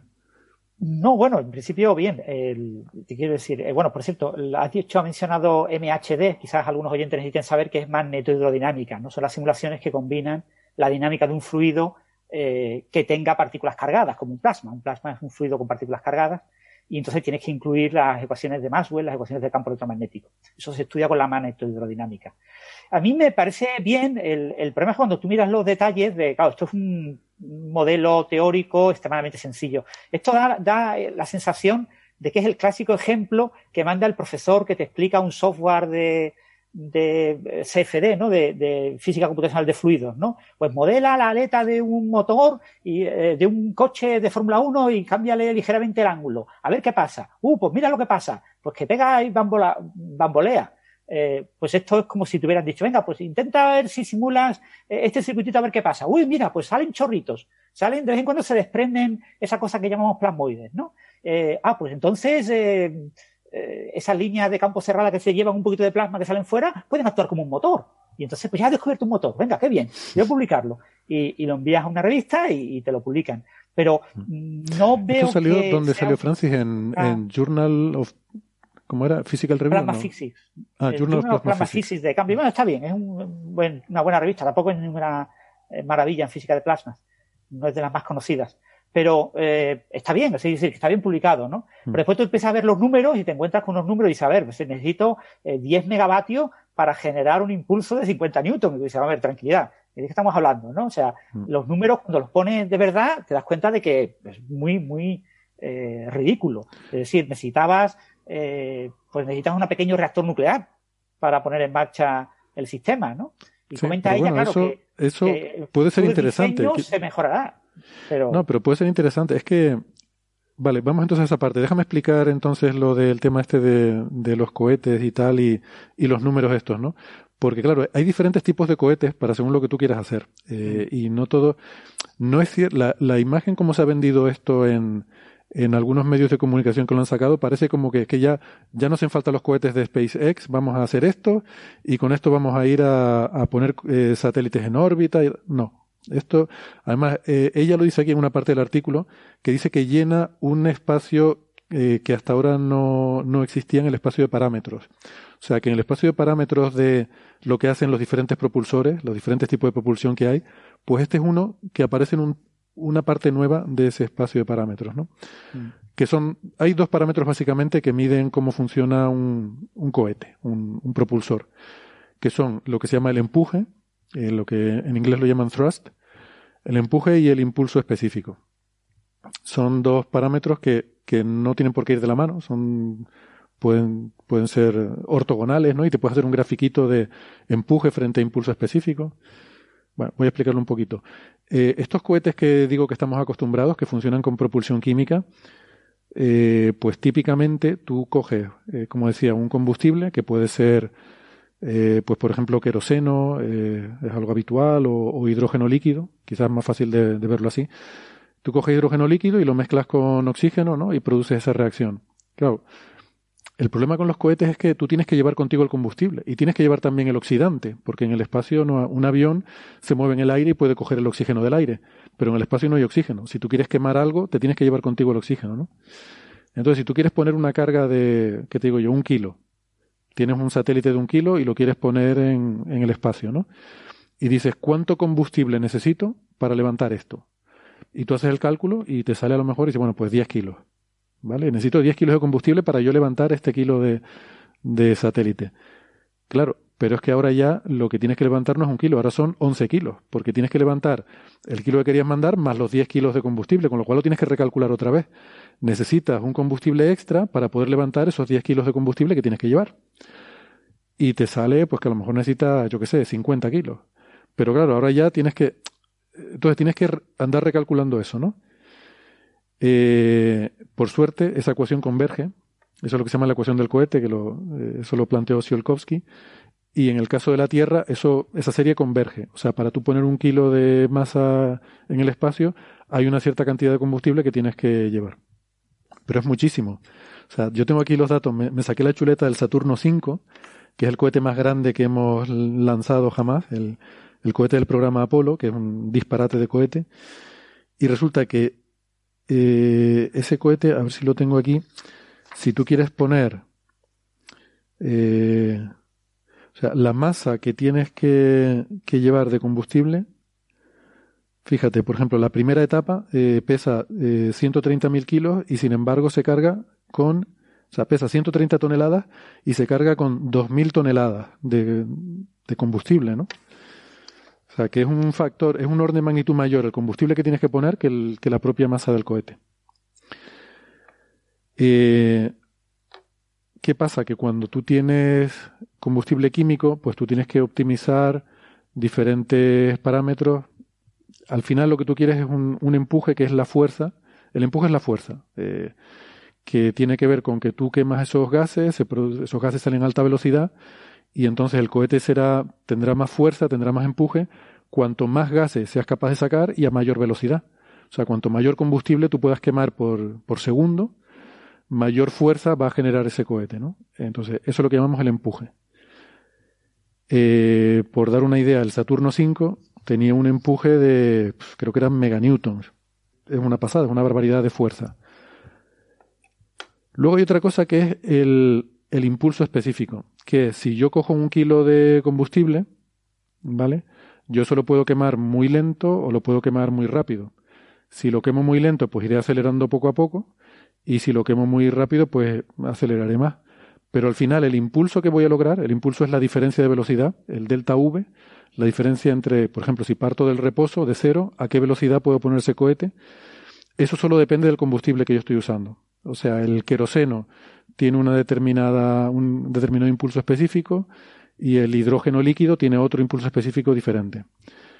Y pues son del orden típicamente de kilómetros por segundo. Eso quiere decir que si yo hago un cohete con hidrógeno líquido, pues voy a conseguir un, un impulso, un delta V, que puede ser a lo mejor, no sé, 4 kilómetros por segundo. ¿Vale? Típicamente. Eso quiere decir que si parto del reposo, yo con ese combustible voy a alcanzar una velocidad de unos 4 kilómetros por segundo. Con cada, eh, ¿vale? Por kilo de combustible. Que lo puedo, mm, esto se puede dar en términos de delta V, en, términos de velocidad, o a veces se da en términos de tiempo, simplemente dividiendo por G. Y entonces lo que significa ese tiempo, si dice el impulso específico son 150 segundos. Eso lo que quiere decir es cuánto tiempo yo puedo estar acelerando a una aceleración constante de un G. Entonces, bueno, las dos cosas son un poco equivalentes. Vale, pues Saturno 5 es un cohete que tiene tres etapas, entonces les voy a dar unos numeritos. La primera etapa eh, usaba queroseno como combustible, y la, diferencia entre usar queroseno, hidrógeno líquido y tal ya depende de los detalles, porque el queroseno tiene más densidad, tiene menos densidad de energía por, por unidad de masa, pero la densidad del queroseno es mucho mayor, con lo cual puedes empaquetar más en un volumen más pequeño. Entonces, dependiendo de lo que te interese, pues usas uno u otro, ¿no? Entonces, aquí la primera etapa del cohete estaba eh, está alimentada con queroseno y la segunda y tercera etapa con hidrógeno líquido. Y entonces el impulso específico de esa primera etapa son algo así como 263 segundos, que son 2,58 kilómetros por segundo. O sea, eso quiere decir que esa primera etapa te puede coger de, de cero, te puede poner a 2,58 kilómetros por segundo. ¿Vale? Y esos 263 segundos de impulso específico quiere decir que si estuvieras acelerando a un G, podrías estar quemando combustible durante 263 segundos. Eso es lo que, lo que significa ese número. Bueno.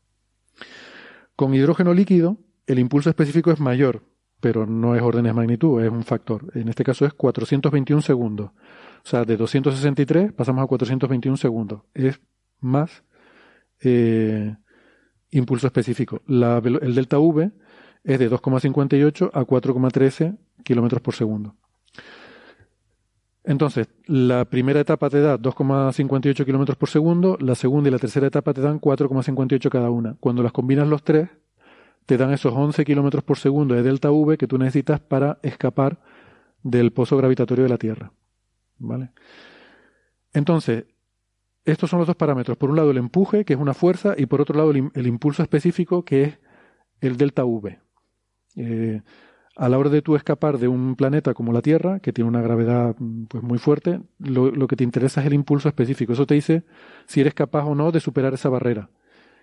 Y la fuerza lo que te dice es como que eh, cuánto de rápido puedes hacerlo. Mm, son como, bueno, entonces, estos cohetes químicos tienen una, comparados con otros como el motor iónico, el cohete químico tiene una fuerza muy grande. Para dar una idea, el motor iónico tiene un empuje de entre 1 y 100 newtons. Les recuerdo que el químico son meganewtons. O sea que es miles de veces o incluso 10.000 veces más Mm, tiene 10.000 veces más empuje el, el, cohete químico, el, el, Saturno 5, eh, más que el, ion, el, motor iónico. Sin embargo, el Saturno 5 tiene un eh, impulso específico que son pues unos pocos kilómetros por segundo y el motor iónico tiene un impulso específico que puede ser de cientos de kilómetros por segundo. ¿Vale? ¿Qué quiere decir esto? que le va a costar más acelerar al motor iónico. Esto es conocido. O un motor iónico le cuesta, tarda mucho en acelerar. Pero puesto a acelerar con una determinada cantidad de combustible, es capaz de alcanzar velocidades mucho mayores. Por eso, depende de lo que tú quieras hacer, te viene mejor un cohete químico o un motor iónico. Eh, lo que dice aquí eh, la doctora Ebrahimi es que con las simulaciones que ella ha hecho, le salen unos parámetros eh, a ver, creo que lo he dicho al revés. Sí, me he liado, perdón. Los números que le di antes eran los del motor este alfénico. 1 y 100 newtons y entre 1000 y 10000 eh, segundos de, de, impulso específico. O sea, el delta V de cientos de kilómetros por segundo. Puede llegar a 500 kilómetros por segundo de delta V. El, motor iónico, que les quería decir antes, es 0,5 newtons y 3000 segundos de impulso específico. O sea, bueno, estoy liando un poquillo los números, esto sería mejor verlo en una tabla. Pero vamos, que el motor iónico tiene una fuerza de 10 veces menos a 1000 veces menos que el, que el motor este de plasma y un impulso específico también pues eh, del orden de mm, entre 10 y 100 veces menos. ¿Vale? O sea, resumiendo, que este motor de plasma es útil en situaciones en las que podemos acelerar lentamente, pero podemos alcanzar velocidades muy altas. Ese sería un poco el resumen. Eh, no es bueno para poner cohetes en órbita, pero a lo mejor partiendo desde la órbita para mandar una misión a, yo que sé, a Júpiter, pues puede ser útil. Ese es un poco el resumen. Estamos muy limitados con los cohetes químicos porque el impulso específico que proporcionan es del orden mm, de la velocidad de escape de la Tierra. O sea que apenas nos dan para salir de la Tierra. Si la Tierra hubiera sido un poquito más masiva, no habríamos podido hacer cohetes con combustibles como los que tenemos. Cohetes químicos.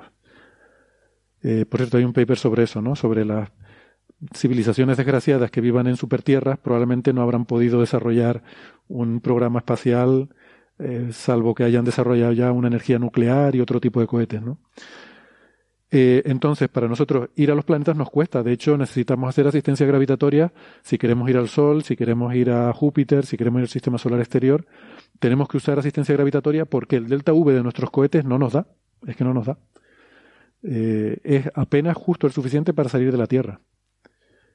Incluso para caer al Sol no podemos, porque la Tierra se mueve a 30 kilómetros por segundo alrededor del Sol y, y, nosotros para por eso la sonda Parker o el Solar Orbiter tienen que hacer asistencias gravitacionales en Venus porque no tenemos cohetes suficientemente potentes para quitarse esos 30 kilómetros por segundo orbitales de la Tierra, ¿no? Entonces, este tipo de, de ideas, que bueno, yo no sé si los números eran correctos o no, no me he puesto a comprobar las ecuaciones ni nada de eso porque aparte son simulaciones, ¿no? Habría que, habría que verlo. Pero suponiendo que los números sean correctos, hombre, creo que es un, es un complemento interesante a las alternativas que tenemos a día de hoy mmm, para hacer eh, naves espaciales. O sea, sería una nave que aceleraría muy lentamente, pero que podría alcanzar velocidades muy grandes, eh, pasado un, no sé, o sea, 10.000 segundos, o sea, varias horas de, de encendido, eh, podría ponerse en velocidades muy altas. Lo que es verdad lo que decía Francis al principio, la potencia que necesita es muy alta. Potencia me refiero de, de energía, el consumo de energía por segundo. Efectivamente, a lo mejor necesitaría, yo que sé, un reactor nuclear o algo así.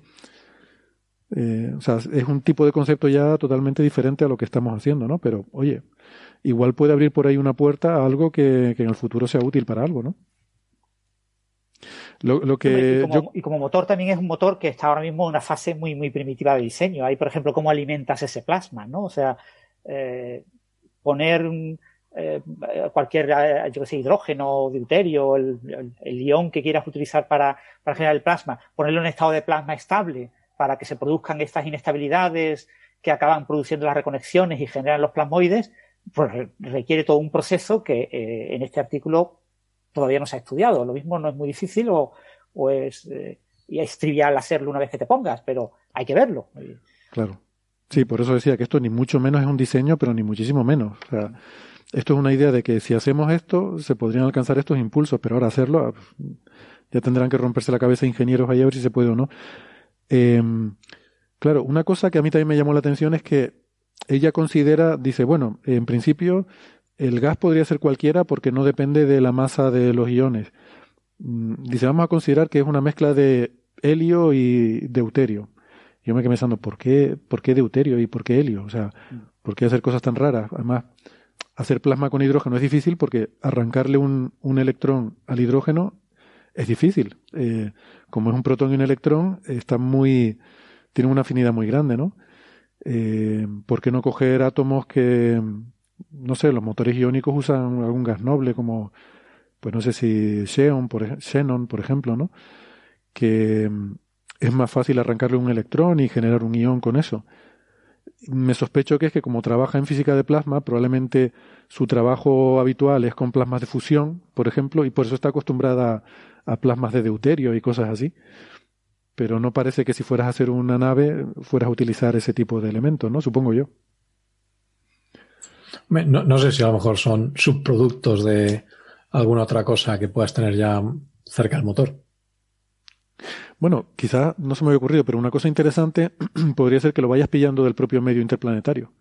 Que a lo mejor vas cogiendo hidrógeno y helio del medio interplanetario y lo uses como, eh, como propelente. No sé, las densidades en el medio interplanetario de, de helio y deuterio deben ser ridículas. Son ridículas, sí, sí, es verdad. El, el, helio es mucho más complejo. El deuterio es fácil porque en el agua del mar tienes deuterio que te sobra, ¿no? Ahí, ahí es muy fácil sacar deuterio del agua del mar. Pero el helio es uno de los hándicaps en muchos problemas, ¿no? Al, muchos mm. telescopios que van al espacio y tienen que enfriar el espejo o la instrumentación, se encuentran con el problema de que el helio se les va. Mm. Eh, el helio es un producto caro y difícil de conseguir en escala masiva. Pero probablemente es lo que tú dices, esto. Ella ha elegido deuterio y helio fundamentalmente porque son los primeros. Sí, debe ser, debe ser que trabajan cosas de fusión y, y sí son elementos que son en fusión, porque además uno diría, pero ¿por qué deuterio y no hidrógeno? O sea, ya puesto, o sea, el hidrógeno es difícil arrancar un electrón, pero encima, ¿para qué necesitas ponerle un neutrón? Es que eso es física nuclear, solo tiene sentido para hacer cosas nucleares. Y esto no es nuclear, es plasma, ¿no? O sea que. Mm. Bueno, no sé. Son simulaciones, pero yo te digo, yo creo que ya tiene el código el, ya hecho y entonces lo ha reaprovechado, o sea, o ha visto que esto era una idea curiosa y lo ha implementado. Es bonito, el, el, artículo es bonito en el sentido de que las figuras son bonitas. Me gusta mucho ver los colorines de las simulaciones y ver esas reconexiones del, del plasma. O sea, mm. eh, eh, como, como eh, artículo de la física de este tipo de sistemas es interesante. Pero como motor es lo que a mí me chirría. Yo no lo veo tan claro. Hmm. Sí, es un concepto, o sea, es simplemente una idea de decir, igual por aquí se podía tirar algo, ¿no? además, la, figura 1 es que mola mucho porque está hecha a mano o como con, el paint o algo así. Sí, sí. parece una transparencia de las que, bueno, no, no sé si una transparencia, ¿no? Está hecha con ordenador, pero, pero como si hubieras dibujado con el ratón las cosas. Eh, un poco muy casero, ¿no? Muy, muy casero. Sí, está un poquito cutre, sí. Eh, se podría haber hecho un poquito más elegante. Hmm. Bueno, pero bueno, el resto de las figuras son del programa de simulación, que debe ser un simulador estándar de magnetodinámica, no recuerdo ahora el nombre del, del software. Y lo mismo un software de su, de su grupo, y entonces pues son mucho más bonitas y, y están muy bien. La verdad es que son, son imágenes atractivas, ¿no? Y es bonito ver ahí la reconexión. Me hubiera gustado verlo en película. Pero ya os digo, de ahí, de que las imágenes sean bonitas a tener una propuesta firme de motor, yo creo que hay un paso de gigante que habrá que ver si, si alguien lo, se atreve a darlo alguna vez. Sí. Mira, voy a dar otra vez los números, eh, ahora ya que los tengo localizados y apuntados, porque antes me lié un poco, pido disculpas, pues los tenía apuntados en diferentes sitios y hablando de memoria los dije un poco mal. Pero bueno, por resumirlo y, concretarlo. Empuje, ¿vale? El empuje es la fuerza que ejerce el motor, ¿vale? El, el motor del Saturno 5, la primera etapa, en cuanto a empuje, son 35 meganewtons, ¿vale? 35 meganewtons, una barbaridad. El motor iónico, estos que tenemos que trabajan con iones, tienen 0,5 newtons.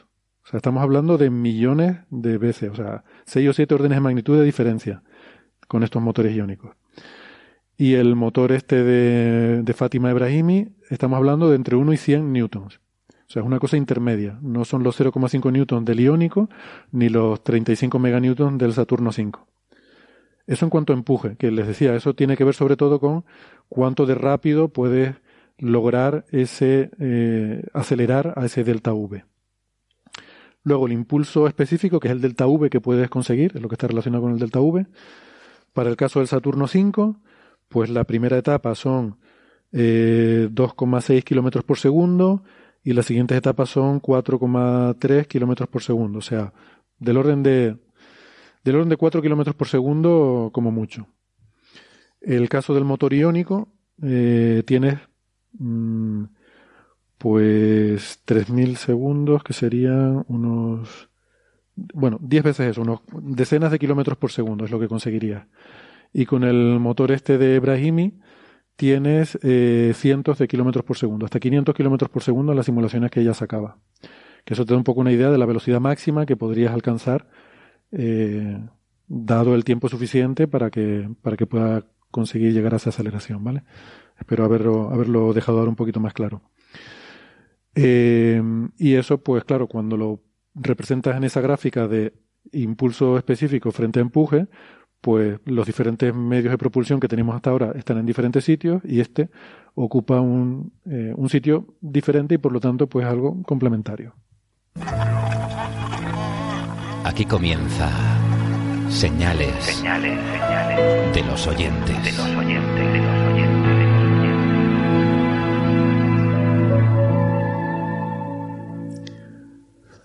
Muy bien, pues estoy, estoy empezando a mirar ahora en el chat. No sé si ya ustedes habían, habían visto algo y quieren sacar y quieren sacar alguna de las preguntas. Bueno, por ejemplo, Lord Sachs pregunta que si es más factible que el motor de Alcubierre. Bueno, claro, por supuesto. El motor de Alcubierre es una cosa teórica que además probablemente sea imposible de hacer, como decía el propio Alcubierre. Por cierto, hay una noticia por ahí que tenemos que comentar, a ver si para el próximo día, sobre motores de Alcubierre.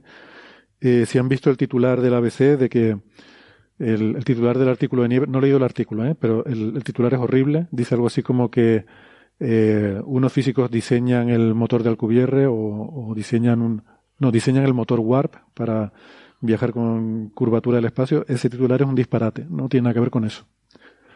Eh, yo he estado mirando ese artículo, si quieren lo comentamos otro día.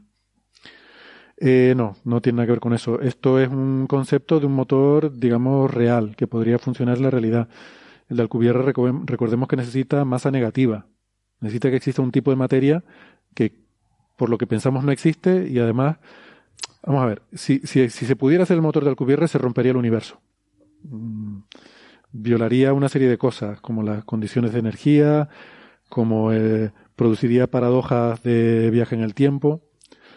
Eh, o sea que posiblemente no se pueda, pero bueno. Por lo que sabemos hoy en día, el motor de Alcubierre es eh, irrealizable. Em, Recordemos que el motor de Alcubierre consiste, mientras buscas noticias, en generar una burbuja enorme y en moverte más rápido que la luz dentro de esa burbuja.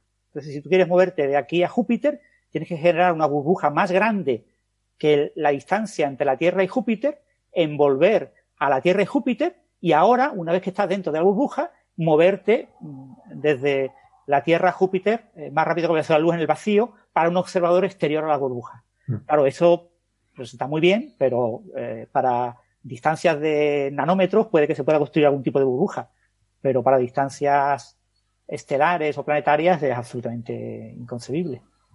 Mm.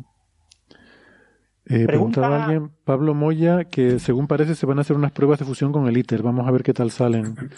Sé que estaba por ahí Javier Santaolalla, supongo que igual tenía que ver con eso. ¿Tú sabes algo del tema, Francis? Todavía no está construido, no, no, no se van a hacer ninguna prueba con el ITER. Ah. O sea, pruebas de fusión. A ver, tranquilidad, no nos pongamos nerviosos. El ITER nunca hará fusión hasta sus últimos tres años, que serán entre 2038 y 2042. Hasta esa fecha, alrededor de 2040, ITER no va a hacer fusión porque si lo hiciera se rompería la cavidad y se destrozaría el experimento y no nos podemos permitir el lujo. ITER va a estudiar plasmas y va a mantener estables los plasmas. Como en este motor hemos comentado, mantener los plasmas estables es muy difícil. Con estos campos toroidales que comentaba esta mujer en su artículo, es extremadamente difícil conseguir una estabilidad en un plasma pequeño, porque los plasmas son muy difíciles de controlar. Los plasmas son más fáciles de controlar en un tamaño más grande. Entonces, eh, ITER todavía no está construido. Cuando esté construido, que será como en 2027, si todo va bien, se hará la inyección del primer plasma y se estudiarán esos plasmas durante unos 10 años. Durante unos 10 años aprenderemos a controlar el plasma. Y una vez que hayamos aprendido a controlar el plasma, nos atreveremos a meter tritio y a generar en algunas ocasiones, dos o tres veces al año, eh, pequeñas fusiones de poco tiempo y con el intento de lograr que sean minutos lograr pues del orden de 10 minutos de fusión sostenida, entonces ya diríamos, ya hemos cumplido con el objetivo. Entonces, una vez que aprendamos a controlar bien esos plasmas, eh, puede que aparezcan nuevas inestabilidades, puede que aparezcan ciertas cosas, eh, podremos diseñar el futuro demo, que eso ya costará más tiempo y, y esa es un poco la, línea de, ITER, pero ITER todavía no está construida, la cavidad, o sea, todavía hay fotos, todavía no están montados los imanes de ITER, o sea, hablar de experimentos ya en ITER otra cosa es que Javier, Javi, visite ITER y entrevista allí a dos o tres personas y ya está, ¿no? Pero. Vale, es posible que haya alguna prueba, no sé, a veces las noticias sabes que llegan los titulares un poco distorsionados. Hay otros, eh, otros eh, tokamats que están, que están asistiendo, son mucho más pequeños y están eh, probando eh, ciertas cosas para, para, hacer pruebas de ciertas cosas que se van a probar en ITER, ¿no? Uh -huh. es decir, eh, es, ITER es un experimento, entonces en el experimento todavía no se sabe lo que se va a hacer, ¿vale? O sea, hay una planificación, eh, un proyecto de lo que se pretende hacer, pero en función de los resultados se irá haciendo una cosa u otra, entonces parte de esas primeras decisiones vienen condicionadas a otros tokamats más pequeñitos, en, en, Corea, en China, en Japón hay, en España tenemos uno, en Europa hay varios, en Estados Unidos hay, que son los que son pequeñitos, van a, se están probando en ellos cosas que se usarán en ITER lo mismo ha sido, no, no, no, lo sé, lo mismo ha sido noticia a alguna de estas pruebas en alguno de ellos. Mm, bueno, nos quedamos con que hasta que no esté todo funcionando, no estará fusionando. ¿eh? eh, vale, preguntaba Cristina Hernández García, nos dice, mirad el Basimir y su ISP. Supongo que ISP debe ser el impulso específico. La verdad es que no sé a qué se refiere con el Basimir. Suena, bueno, no lo sé. Bueno, lo, lo miraremos, a ver. Eh, pregunta Javi Otero, dice, esta te la voy a, te la voy a pasar, Carlos. ¿Hay algún mecanismo que frene el ritmo de fusión del Sol? Si el núcleo está por encima de la temperatura y presión necesarias para la fusión, ¿por qué no se fusiona todo a la vez? Mm. Eh, eh, bueno, porque solo, solo el núcleo está a la temperatura So, so, solo, claro. De hecho, de hecho eh, pasan dos cosas. O sea, cuando se alcanza eh, la presión y temperatura necesaria para que se dispare la fusión, se alcanza en el núcleo de la estrella, que es donde la, la parte que es más densa. Entonces se produce ahí y a medida que se va fusionando cosas, como sea lo que sea, en este caso supongamos que es hidrógeno, para producir helio, el helio pesa más, se cae por debajo del hidrógeno. Entonces tú tienes un núcleo que es básicamente helio puro, que todavía no tiene la temperatura necesaria para, para fusionar helio, con lo cual ahí no se fusiona nada, pero que en el que ya no queda hidrógeno, con lo cual el hidrógeno no se puede fusionar. Y en, entonces eso se va, se va. Espera, perdona, se va, perdona un momento, sí. Carlos. Vamos a despedir a Francis que ya se tiene que ir ya, ya, ya, creo que tiene sus clases. Sí. Gracias. Venga, yo me tengo que ir ya, que tengo que conectarme con otro, con un meet. A mí se me había pasado la hora también. Así que nada, eh, nos vemos la semana que viene. Gracias, Francis. Hasta la semana que viene. Venga, un placer. Adiós. Venga, hasta luego. Entonces eso, se empieza a producir en el núcleo y digamos el, la capa de fusión se va extendiendo, se va comiendo el hidrógeno y va depositando helio. Entonces no se produce toda la vez porque tú no alcanzas esas condiciones homogéneamente en toda la estrella, sino que se producen en un punto y a partir de ahí se, se empieza a generar la fusión. Si he entendido bien la pregunta. Muy bien. Cuando se rompe un entrelazamiento, el observador o medidor y cada partícula lo sienten al mismo tiempo como si estuvieran en un tiempo compartido único, marcando lo mismo sus relojes. Vale, esta es una pena que se ha ido Francis porque esto hubiera sido una pregunta para él. Voy, voy a aventurar yo una respuesta. Eh, Tal vez. El, a ver, el observador, el, eh, el observador o el medidor, que, como pregunta, no, lo siente. El entrelazamiento eh, es algo que ocurre sin, eh, pero es indetectable. O sea, tú no puedes saber, tú no puedes usar el entrelazamiento para transmitir información. Es un poco la idea. Por eso sí que puede ser instantáneo sin que viole la relatividad, porque no, no información con el entrelazamiento. Eh, o sea, el entrelazamiento tú lo puedes, digamos, detectar a posteriori por las correlaciones entre diferentes medidas que hagas. Pero tú no puedes coger una medida, una partícula, eh, hacerle algo a la partícula de aquí, esperar que eso inmediatamente cambie la partícula de allá y que el que está, el que está en el otro lado vea que algo ha cambiado. Eh, tú no, no puedes saberlo, porque tú no puedes saber el estado de la partícula hasta que hayas hecho una medida. Y cuando haces la medida no sabes cómo era el estado anterior, ¿no? Entonces, eso de hecho creo que es una confusión muy común, ¿no? Eh, hay que tener muy en cuenta siempre que no se puede transmitir información por entrelazamiento. O sea, yo no puedo hacerle algo a una partícula aquí y que eso repercuta en algo en el otro lado que le permita a alguien saber que yo he hecho algo aquí. ¿Vale? Bueno, yo creo que con esto lo vamos a dejar por hoy. Eh, y les agradezco a todos los amigos que han estado siguiendo el chat, que hoy lo, he tenido un poco abandonado, les pido perdón. Bueno, como siempre, por otra parte. Y nada, dar las gracias a los oyentes también que han estado escuchando el podcast. Eh, gracias, Carlos, por apuntarte, aunque solo fuera un ratito, que sé que estaba muy liado esta semana. Y te digo lo mismo que a Gastón. Gracias a que hemos podido tirar de uno un lado y otro por otro, hemos podido montar una tertulia porque por un momento me vi ahí que iba a estar aquí yo solo haciendo un monólogo. Así que gracias por acudir al rescate y. Sin problema. Que se hayan podido escuchar otra voz en Coffee Break. Pues nada, un placer amigos, hasta la semana que viene. Hasta luego. Adiós.